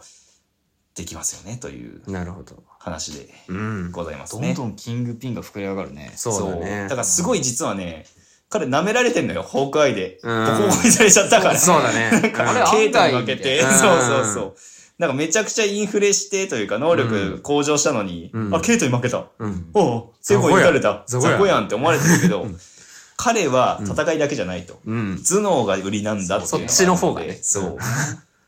さすがにね、うん。あんだけ爆発的に強化したキングピン出して、うん。速攻退場でもう出さないってことはないだろうと。うん。って思うよね。そう。てか、そもそも、なんで能力向上したのって話じゃん。だかうん。ん。ら超人形成じゃないのって話じゃん。でパああ。ワーブローカー、さ、超人形成を作れるわけそうだねそう確明らかに常人の肉体じゃなかったからうんね、彼は。だからもうそういう意味でも、もう繋がってますよねっていううんうんだからもうまた繋がり犯罪組織が増えちゃったと。なるほど。だから闇の手とどう繋がってくるのかもわかんないけど、うウん。ィルソン・フィスクも過去に闇の手と繋がってたっていうのは原作であるんで、うん。そういう意味でも対デアデビル用としてうんうん闇の手とも結託して、うんうん。まあ、天輪靴とかもどう絡んでくるのか分かりませんが、うんて。かもう包囲網が出来上がりつつありますよと、そうですね。どうするんですかヒーローの皆さんっていう、結構危機的状況には追い込まれてんだ々と意外とね。 そうだからこの地味に追い込まれてってんだよね、だから。うだんからそういう意味でもちょっとそういう伏線散りばめてるのかなというか、うん陰謀論っぽい話にはなっちゃうけどね、MCU 世界におけるい。や、でもちょっとありそうだけどね。うんだ。からその匂わせとしてちょっとずつなんか犯罪が裏で進行しててみたいなのもうんうんメタファーと、メタファーというかもう、えー、なんて言うんだろうな伏線としてうんちょっとずつねチラ見せしていってるのかなっていうう、ん。もう脅威をみんな気づいてない脅威があるぞじゃなういけど、ん。感じなのかなと思うんで、うちょん。っと犯罪組織系はちょっともっと注目していただいて。うん。あと、キングピンをあまり舐めないでいただきたいっていう、デアデビルシリーズファンのね、すごいなあの嘆願でございますね。なく気なっをつけろよと。そうそうそう。なくなったと思われたヴィラン全員生きてるかもしれないそうそうそうみたそういなね。うん。で、ブラックウィドウのヴィランとかね。そうなんですよ。うんだからいろいろあるので、うんレッドルームとかね、うん。本当に解散したのかとかねね、いろいあろり考そうえですね。まあね、それ言ったらね、うん本当に切りないというか、まあマそうなんジだよヤねバ陰謀論者みたいになってるので、そこまでは言いませんけど、うただ可能性としてはやっぱりね、てかもう犯罪組織の台頭というか、うんビジランテ系のストーリーに関わってくるっていうのは確実なんで、うん。まあ考えてもらっていいのかなっていうのははい。思います。うん。で、丸にですね、まあ、これはさっきちょっと言ったけど、マイルズがね、浮かぶエレクトロの言及、うん。まあ、スパイダーマンは黒人だと思ってたって言ってましたね、うんエレクトロ。いや、明らかにこれマイルス・モラレスですよね。ですね。もううんってなると、ヤングアベンジャーズにちょっと入るのって、うん。 もしかしたらスパイダーマンじゃないんじゃないというか、ニューうん。逆に言ったらニューアベンジャーズ、ヤングアベンジャーズってなる中で、ニューアベンジャーズに行くとしたら多分スパイダーマンじゃない。うん。ね、あのピーター・パーカー。うんあヤングよりは。そう、うん。で。ヤングアベンジャーズにもうん。いてほしいっていうか、うんマイルズ・モラレスメンバーなんで、ヤングアベンジャーズの。あ、そうなんですそうそうなんだ。うんそうだからヤングアベンジャーズのスパイダーマン枠が余ってると。うん。で、言及されてましたと。うん。それがマイルズなの。そうそうそう。ん。で、チャベスとか、うん。もうそのなんだ、渡り、渡り鳥みたいな、次元渡り鳥みたいな人たちがたくさん出てくる中で、うん出せないことはねえよっていう。まあ確かに。あと、黒人のスパイダーマンを多分マーベル側は作りたいと思う、今すごく。うん。特にこういう人種的な問題にもつといもてと強く。ね、キャプテンも作ってるしそうそうそう、うん取り組んでるって意味で、うん。で、逆に言ったらニューアベンジャーズにおけるキャプテンがそうだったように、じゃあヤングアベンジャーズは誰なのってマイルズ・モラレスでいいんじゃないの、うんいや、もう今回これ出てるから。そうそうそうそう。登場の仕方もなんならね、あねの、スパイダーバースうんうのん続編が作られてるから、そうそねこでなんか、ち実際の世界来ちゃったよ的なね、流れもあるかもしれなそいしてし今ね。回のね、あのなんだ、えー、ノーウェイホーうんムの公開に合わせて発表された新作のマーベルのゲーム、うん。まあ、スパイダーマン系のゲームですね。主人公うんマイルズ・モラレスですからね。そうだね。そう確かに。へーそうなんだ。うん。で新しく出るニューアアベンジャーズのゲームに関してもマイルズ・モラレス出てるんで、うんうんうん。なんならティーザーの一番ね、注目するというか、うんうんうん。最新のやつもね、マイルズですからね。うん。携帯いじって、ふーんって落ちてるっていう。すごいね。そう結構出てるね。結構出てるね。だからね、結構ね、いろんなゲームであったりとか、うんレゴであったりとか、うんグッズであったりっていうのをうん一気に、一気に動かすんで、マーベルって。うんうん。だからそういう意味でも匂わせてんじゃねえかなっていう。うんシュマゴラス登場というか、うんバットイフ出る前にも、あの、えっ、と、カプコンだっけかなのうんマーベルのゲームのラスボスにシュマゴラス選ばれたりとか。ええ、そうなんだ。そう。あと、モードックもね、あの、アニメ化する前に、そのモードックがヴィランとしてゲームの中に登場したりとか。うんうん。そういうなんかす、布石としてなんか他の、なんて言うんだろうな、媒体というか、うん他の業種のなんかカルチャーに先に出すとか、ゲームとかに出す、グッズとかに出す、レゴに出すっていうのは結構やるんで、うんマーベルが。そういう意味で、もうマイルズは出るのではないかとうんいうか、出てほしいなっていう個人的なうんうん。ものですね。なんか。どうなんだろうね。だってアニメで2作やるじゃないですうんか。うんうんうんそこで実写っってなると、うんうん誰がまあそそううねだね誰がだし何年後っていうね、なれるかなって思うよね。その、うん、自分が今までそうそだのねマイルスをうんアニメーションで見てたから、ううんうんん一気に実写としてのね、うんおうんおうおうってならないよ。そうなんだよ難しいところよじゃあね金魚はむずいなそうね、一気にはむずいかな。今回のエレクトロンみたいな感じになるからそうそうそうそう。変わったなそーうっていうそうそうそう。ちょっと成長した前列とかになるのかな出すとするそうとじゃない少しもうちょっと青年に近づいたうんうんそれこそ本当に今のスパイダーマン、うんまあ、ホぐらーいムかカミなングぐらい。ううんんでも年齢なのかなっていうのうはんあるねうんただよくよく考えてみるとさ今回のフェーズ4の中に「WhatIf」っていうアニメ作品自体が入ってるわけだよね、うん確かに。そもそも。ううんうんでちょっとそのどうなるかは分かんないけどストレンジの中で「WhatIf」との共通点みたいな、うんとの匂わせが入ってると、うんだからアニメともクロスオーバーしますよみたいなのをさもうすでに匂わせてるわけじゃない、うんってことは X とかも考えられる し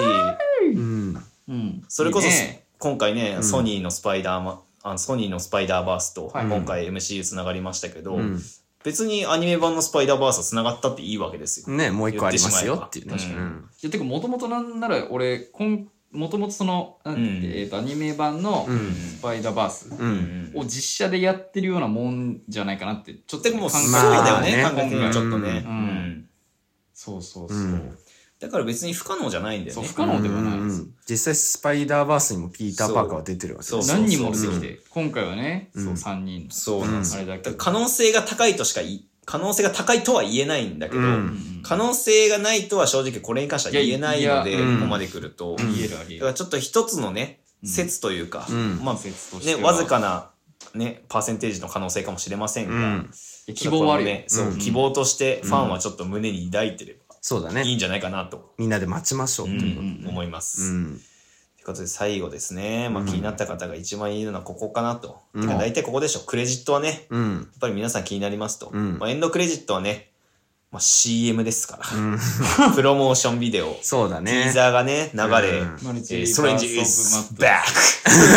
ストレンジ is back! それは知ってるよ知ってるよ知ってるよってもう、全ツッコミもう発表されてるよ、そうそうそうそう。公開日まで決まってるし、うんっていうのがありますから見。た見たっていうねうんまあ、ちょっとそこはね、まあ別に語り代がないなと。なんなら、その、今回ストレンジの内容に関してもかなり喋ってきてるので、確こかにのねポッドキャスト本編のね、うん中でも。で今回ポスクレのね、うん方の話をしようかなと。うん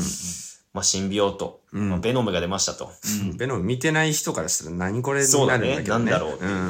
まあ一応補足で言っとくと、うんそのベノム、レッドビーズやカーベカーネージの、うんまあ、最後、エンドクレジットで、うんその MCU の世界にうんベノムが行くっていうハプニングで終わりましたと。そうだね。で、あ合流で次のそうそうスそうそう。パイダーマンでどうんもうしするのかか。したら、じゃあ、ノーウェイホームに共闘とかも見られるのかな、うんどうなんだろうっていうのを経ての今作だったんですけれそうどだねも、うんまあ、さすがに共闘は見れず、見れずただエンドクレジットには出てき出まてしきたたよ。うん出てきたけど、うんあの、一切一姿瞬をで見出せてずるうんんですよ。うん。なん帰っちゃか、その、エディと、うんえー、ベノムが、うん。あの、ば、まあ、ベノムはね、あの、中にいるんで、うんあれですけうど、ん。エディがいて、うん。で、バーカウンターがあって、うん。で、そのね、そのバーテンダーさんと話してて、うん。でのこの MCU 世界のあれこれについて話してると、んアベンジャーズっていうのがいたりとか、うんこれこれこういうのがいて、うんあとサノスっていう指パッチン指パッチンの紫色のやつ、そうななんなんだそれはと、うんよし、じゃあスパイダーマンに会いに行こう。そうですそうね。行こうとしたら。うん。うん。 でそのタイミングで「またか!」っつって 元に元の世界に戻ってしまっったと。はえーと思ったてだ、ね。そのドーンっていうね、うん。あのー机というかカウンターを叩くシーンの中で、うん。で最後そのカウンターがズームされると、そうカウンターがねうんそのシンビオートの種子が残りかすみたいな。残てちょっと動いてっね ていう。ことうですよん。で、ボンって終わる。だって、うん音的にもそうね。そう液体っぽいね動きをして、終わりましたとはい。何なんだとベノムに関しては、なんか続編作る前は必ずそれで終わるそうのかだなってね、うん。一作目もそれじゃないです確かに。そうだねうん。だから前のポッドキャストでも言ってた通り言ってた通りというか、まあうん事前にね、まあ過去のポッドキャストもう一回聞き直すのもしんどいと思うんで、うん一応ちょっと補足で話すと、シンビオートっていうのが特殊な存在っていうのは話したと思うんですよ。うん。どのユニバースにも存在してて、うんそのどのユニバースにいるシンビオートとも情報を共有してると。うん。言ったら大きなクラウド的なデータだと思ってもらえば楽ですよっていう話をしたと思うんですけど、うん今回の話を聞い、今回の回を聞い、ん見てみると、うんまあなんかあらかじめの事前情報をすごく集めてる感はすごくあるよね、もちろ。うんんだからもしかしたら MCU 世界におけるまだシンビオタがいなかったんじゃねえかと。うんうんもしかしたら。そうだねそれが他の初ユニなんバーだスねがいて今う回んだからこそなんじゃないっていう。うんベノムが、で叩いて、うん落としていったっていうのは、うん新たな卵を見つけましたよと、うんこのユニバースの中に。なるほどねだからこの世界とはもう情報共有ができるわけですと。うんあれはベノムがベノムのそうのん体の一部としての情報共有なのかそれともなんかほらベノムってさうんうんうん息子としてうんうんうんそのなんだっけカネジうんうんうんが生まれたじゃん、うんだから存在としては別個体のものなのかそうだよねうんだから基本的に、その、なんて言うんだろうな、例えば今、ベノムの一作目で言うライオット出てきたけど、うんライオットと、あの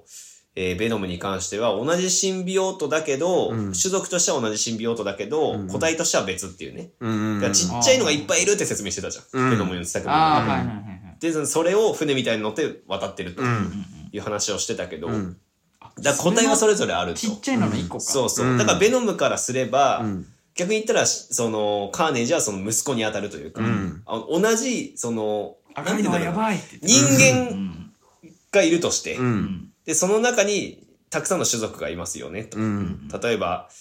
言ったら、シンビオートっていうのはその人間っていう種族自体のくくりや、くくりであっなるほどなて、るほど例えばライオットは、うん今ここにいるね、安倍さん、うん雄生さんになりますけど、安倍ですね、名字安倍ですね安倍家だって。安倍一族安倍家うんだとして、ライオット一族っていうのがいて、うん逆に言ったら私、浅野ですけれども、うん浅野っていうベノムがいると。う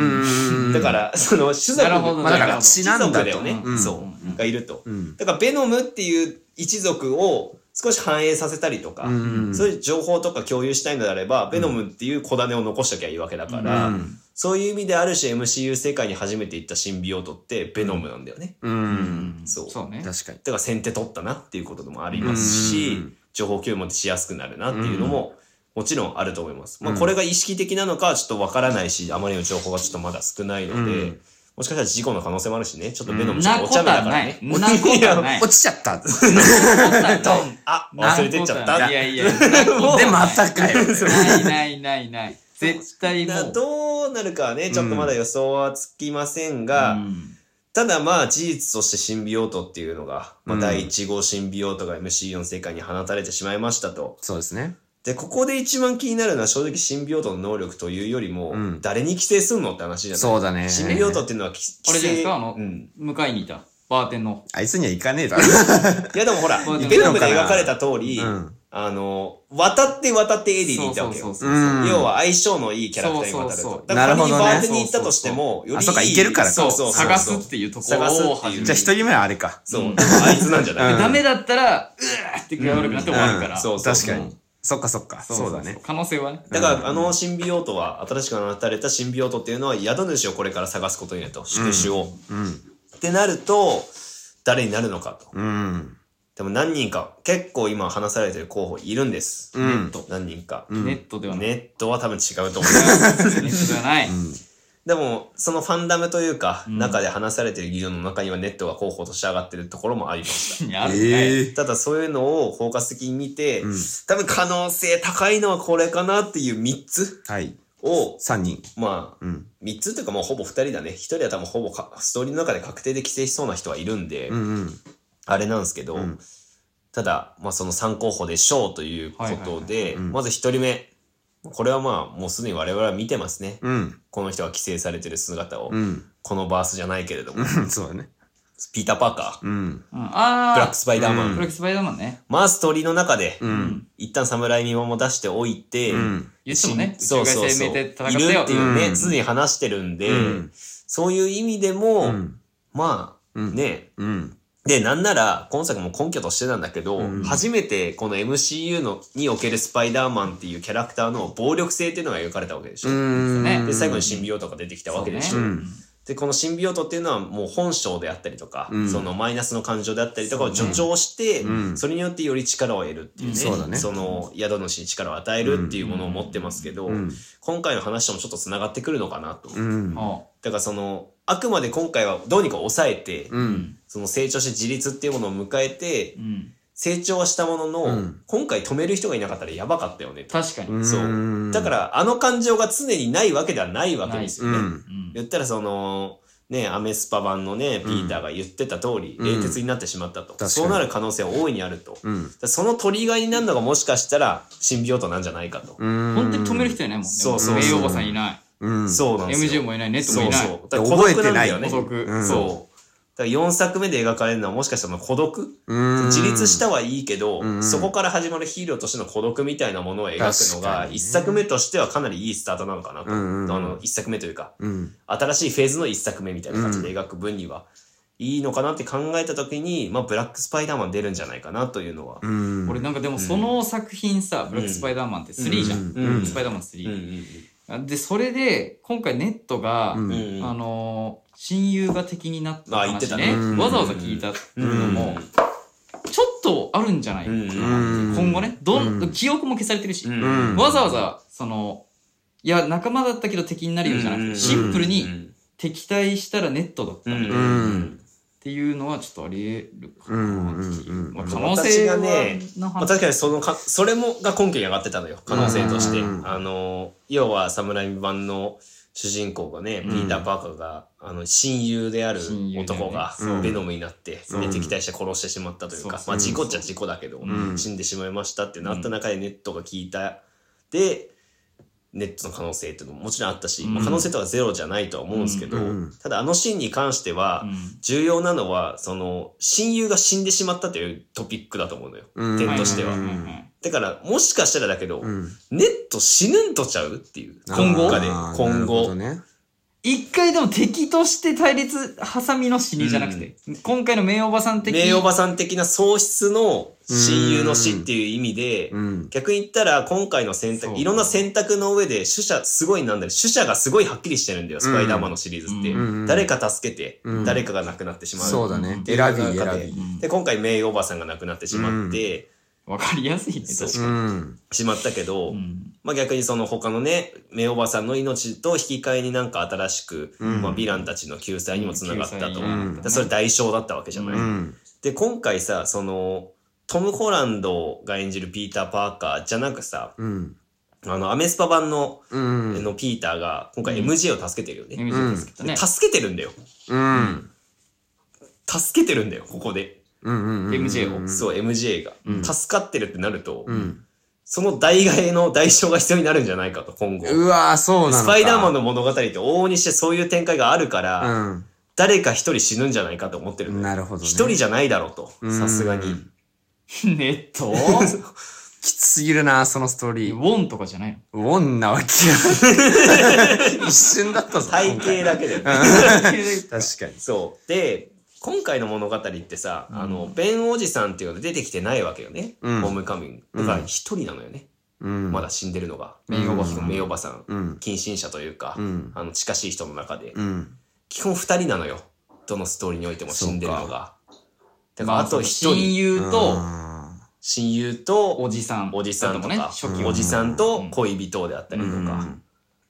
で、おじさん枠は死んでしまいましたと。ーうわーおばさんが死んでもう一人いないと、一番嫌だな。思い出してから死ぬとか一番嫌だな。そう俺そうそう。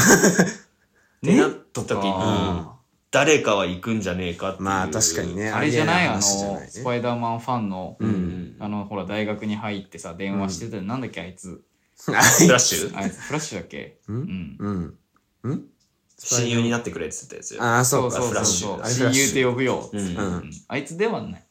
あいつの可能性はん、正直あるんです。あるんですかあるんです。あっ本当ですかですていうのも、う。うんん。えー、まあね、一応3番目の候補に入れてたんですけど、うんお3番目の候補になるのが、うんフラッシュです。はいはい。あいつなんだはいあいつです。まあまあ、フラッシュね、あだ名なんで、トニー・レベロリって名前ですけど、うん本名。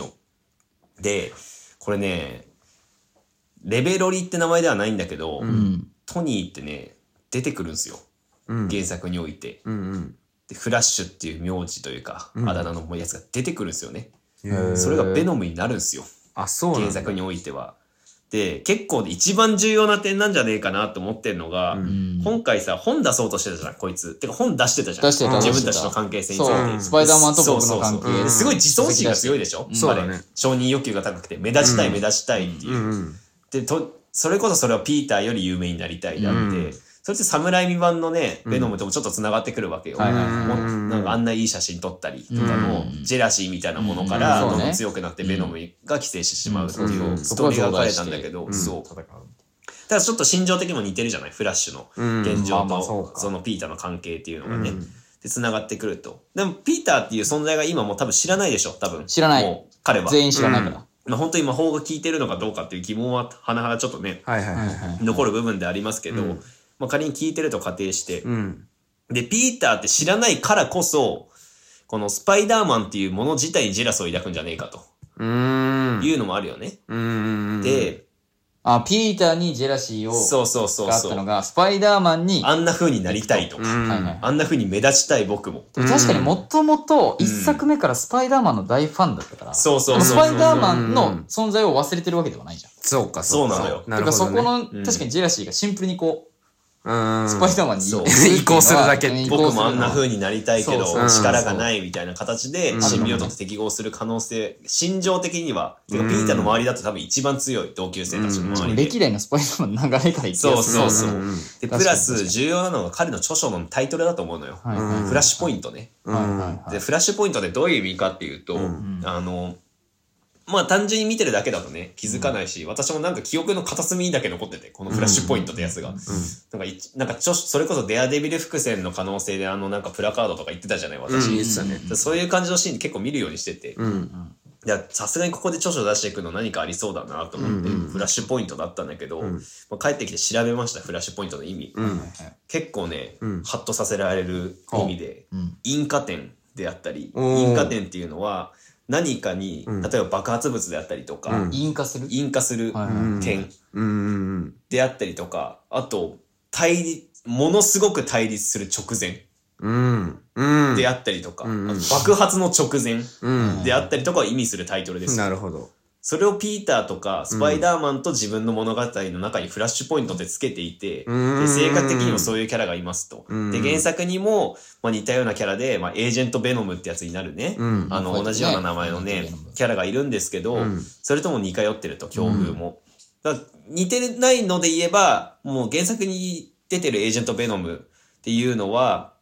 あの兵士なんでね、うん。まあ、イラク戦争に従軍した結果足弱足失って、うんでそれでなんか国の計画の中で新病と入れられて、うん。で、まあ、兵士になったと。うんなんかエージェントになるっていう話なんですけど、ちょっとそことはね、似ても似つかないんで、うんうんうんちょっと難しいんですけど、だからちょっとフラッシュポイントうんうんうんで、ちょっとこの彼のこの性格、うん。ちょっと怪しくないですかと。確かに。そなんか訳ありではある。う。ちょっと訳ありっぽいよね。いや、本当すに。ごい、全然考えてなかった。そう。あのフラッシュポイントが。うん。いや、モブだと思ってた、普そ通に。う。だからね、あれ、著書のタイトルフラッシュポイントじゃなかったら、私も多分ここまでね、気確にかに確かにしてないと思うんだけど、うんでもそう考えると、うんあの3人のコーヒーショップみたいな中で、うん合格したのかしてないのかみたいな中で、それっきり出てきてないよね、彼は。うん。そうんそう。うん。そう MIT だに行ねっ。たまま、そうなんか入学パーティーがあるぜ。そう。うんで、入学パーティーで電話した先で終わってるから。うん。でも出てくるとしたらさ、うん相当なことがない限り出てこないわけじゃない。うんだって忘れててってなると。うっん。てなると次出てくるとき、うんしかもね、1体じゃなくていいと思うの。う俺ん続編におけるベノムシンビオートのベノムって。うん渡り歩くから、うん。別に例えばピーターに寄生してる時はあってもいいし、うん。そのエージェント・ベノムになってる時も例えばこのねあのフラッシュに寄生してエージェント・ベノムみたいになってる時があってもいいと思ってて、うん。それは何ブラックスパイダーマン対エージェント・ベノムっていう対立ってことそれとも、多分渡りそう歩ないるとスパイダーマン VS エージェント・ベノムみたいなああ、そういうことね。うんうんって感じになるしだから本当に、その、侍未版の3みたいな。うん。そうそうそうあーあとなんならエージェント・ベノムってねヴィランじゃないのよ、こあれ、違うんだ。アンチヒーローなのよあ、なるほどね。任務をこなすと、うんうんまあ、ヴィラン的な動きする時もあるんだけど、うん基本的にアンチヒーローですとだから本当にベノムです、彼は、うん。エディと同じようなうん。へだからある種なんかそのトラウマというかなんか自分の感情みたいなものと折り合いつけてうんヒーローになる可能性もなくはないのかな、なるほどう。んまあ一時的になるって可能性もあるしね。うん。ううんうんん。うんでで彼がなこ彼がねなんていうかそのまあベノムになるわけですエージェントベノムになるわけですが、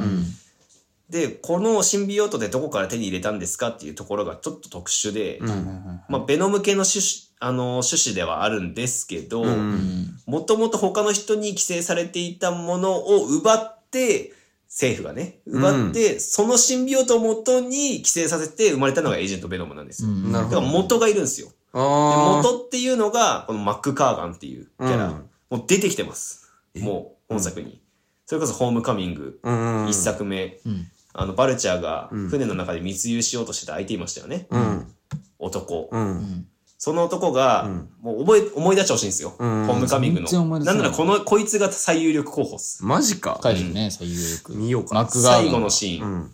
あの、スパイダーマンの正体を知ってるんだろう。誰か教えろって終わるんですよ。スパイダーマン、ホームカミングで実は。マみんな結構忘れてるけど。うんそれを言ってるのはこのマック・カーガンなのよ。うんマジかそう。で、マック・カーガンって名前も出てて、うんで、これが何かっていうと、スコーピオンっていうヴィランなんですよ。うんうんあの、スパイダーマンシリーズに言う。そうなのそう、スコーピオンっていうヴィランであって、うんでちょっと特殊で、これ、新見ようと、うんぬんなしにヴィランなのよ、こいつって。うん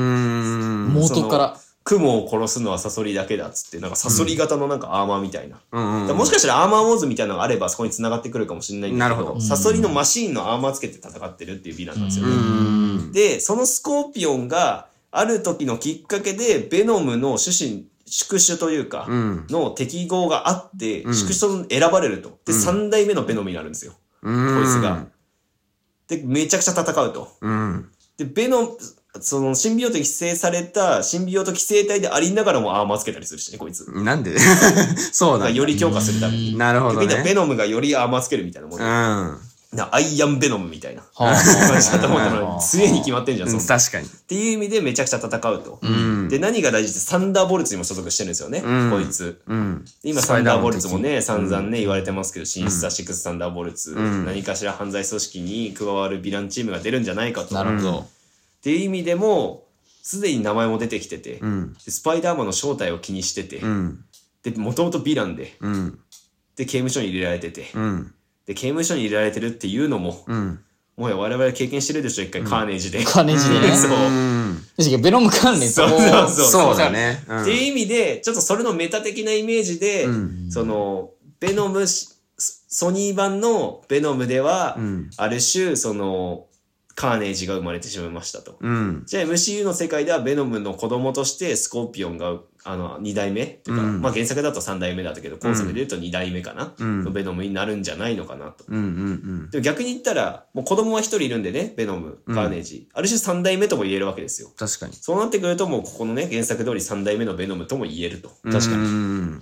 なでるもほど彼が最有力候補です。なるほ多分このど中ではス。コーピオン。忘れてますね MCU 版のね。そう、MCU う版。んだからベノムが戻った世界線にはいないんだね。うんうん、んなるほど。だからスコーピオンね、彼まだスコーピオンって呼ばれてないんですよ。マック・カーガンマックカーガンうんただ背中にもうサソリのね、タトゥーが入ってるんで。あマジですかそう、へーそういう意味のスコーピオンには世話もされてるっていうはいはい意味で。はいだからちょっとこれね、みんなに見直してほしい点で、うんかなりね、今後出てくるだろうって終わり方してるんで、うん私も忘れてたんですよ。うんで、あれと思って。でうんうんもマック・カーガンって誰だっけなんか名前見たな、みたいな。うんなんかい、どっか、なんかに出てたな、うんうん見たら、ああ、こ いつか。あまりにもその先に出てた作品多すぎて。そうだよね そう。んあ、こんな終わり方だったな。ホームカミングはちょっと昔すぎるな。確かになうん昔すぎるということもないけど、忘れがちだね。忘れがちなんで、うんちょっとこれを見直すと、あもしかしてあの神病とあいつに行くんじゃないみたいな推理もしつつ見直しても、うう。んん。まあ、楽しい作品だったんではないかなうんはいはいはいはとい。いうのがございます。なるほどへうーんすごいね。といううん。うん。感じで、は今回の考察で、うん。いいやえーございーました。や、素晴らしいね。だいぶ長くなってしまいました今回ね。もね1時間いやいやいやいや40分。はい。いいやいや、今回もな喋かっなたねかの。やー、お疲れ様ですなっんてか途感じで中すねから声変わってるんじゃないですか枯れるよな。そんなそうね喋ったらな。うん。そりゃそうだ。声質がちょっとね。うん。そうですね。ちょっとあれですね。あお疲れ様でし11た。時。マジ夜の、夜のね。びっくりですけれども。すげえな。しかも11時ももう半前です。半前だね。ええいやー、頑張ったということで。うん。そうですね。ちょっとこ一れ応を、うん今回考察に使った資料っつうのは、うんとりあえず、あの、キャプションというかね、あの、概要欄あ、うんそうね。に、まあ、Google スライドで入れとくんで、はい一応スマホでも多分見れると思います聞し、きながら見れます聞きよ。ながらぜひなるほど。うん。やってもらえればなと。そうですねはいでもしね、なんかめちゃくちゃ好きな人がいて、詳しい人もいて、うん。なんか修正点あれば、うんちょっと教えてもらえると、うんうん。 私のちょっと、ディグというか、うん。知識にもなる。知識のうんうん。にもちょっとね、新しい知見として加わるので、知識の共有です、共有はしてもらえるとありがたい。まるで新病新病棟。棟うんなるほど。はい。 はい。終わりにしてもよろしいでしょうか。そうですすごねい。まとまりがね、ありましたけうど。ん。まあだからいっぱいキャラクターも出てきてね、これから全然またわからない方向性の MCU でございますけどね、これから私はもうの頭。痛がしてきいてまや、してそうで すね。うんムズムズですかむずむむずずむむずずでですすね。ね。危機を感じてます。でもね、全然、まだまだ、ちょっと気になるうん点はありますというこまとあ、でだ。から次のポッドキャスト、うんマーベル会がうん。怖いですね。 3ヶ月、4ヶ月後。でも毎回言ってますからねあうなた、ん。もう無理ですって言って。終わり際には毎回結言っ構てるかも、しね。っかりまとめてね。まあ気持ちよくなってきちゃいますね。偉いよ。あんこたこはまで偉い。来ると。うん。そうね。俺もだって、授業だもんうん授業だね本当にこれを、うんえあそうなんこんなでも、ここでしか聞かない。前のめりの授業ないよ。楽しい。うん。楽しいね。うん。うん。 ちょっと私もちょっと体力をね、うん今回ねだいぶ消費したので、はい。ちょっとここから先、うん。は1週間ですか、い。私ちょっと休暇に入ります バのケで、ーション。ちょっとね、バケーションであすのね。その2週間の間は、ちょっと、ゆうせいさんはい。と北浦さんかな、うん。がメインになって、あとゲストでハリヤシさんとか来ると思うので、うん。何でしたっけやるのグッチ、 言っていいのこれ、まあ、うん変わんねえまか。あまあグいいんじゃないですかッチと、えー、クライマッチョ。クラマッチョ、うん。クリント・イーストウッド。グッチマッチョってことで、グッチマッチョは、と思うので、野球部ね。ちょっとね、皆様、新年ですが、よろはいしくお願いしますということで。そうですんそうですね。うん。うん逆に言ったらあのまたその1か月後ぐらいにはね、うんちょっとあの今言うのは申し訳ないんですけど、ウルトラマンあそうだあ、そうだね。うん。この3人になると思うんでねそうだね。そうだねうんえだから、キヨさんと私はもう、2週間後にまた、えそうですねバックということ で。なんなら今回バック帰ってくる帰ってくるので。だから今回のクオリティでまとめれるかわかんないですけど、ちょっと僕も頑張りますので、そうだね。そうですね、うはいん。一回じゃああのクライマッチョはい。うんが控えてる、はい。安倍さん頑張ってください頑張ります。ね、今年もミームデリバリー一同、はい。ね、頑張りますということで、よろしくよろしくおお願願いいししま。ますという感じで、うん今回のスパイダーマンノーエイホーム、えー感想考考察うん。終わりということで。長々とありがはい、あとうりございがました。とうございました。ということで、パーソナリティは優勢と、清則とお疲れ様でした。ありありがとうございました。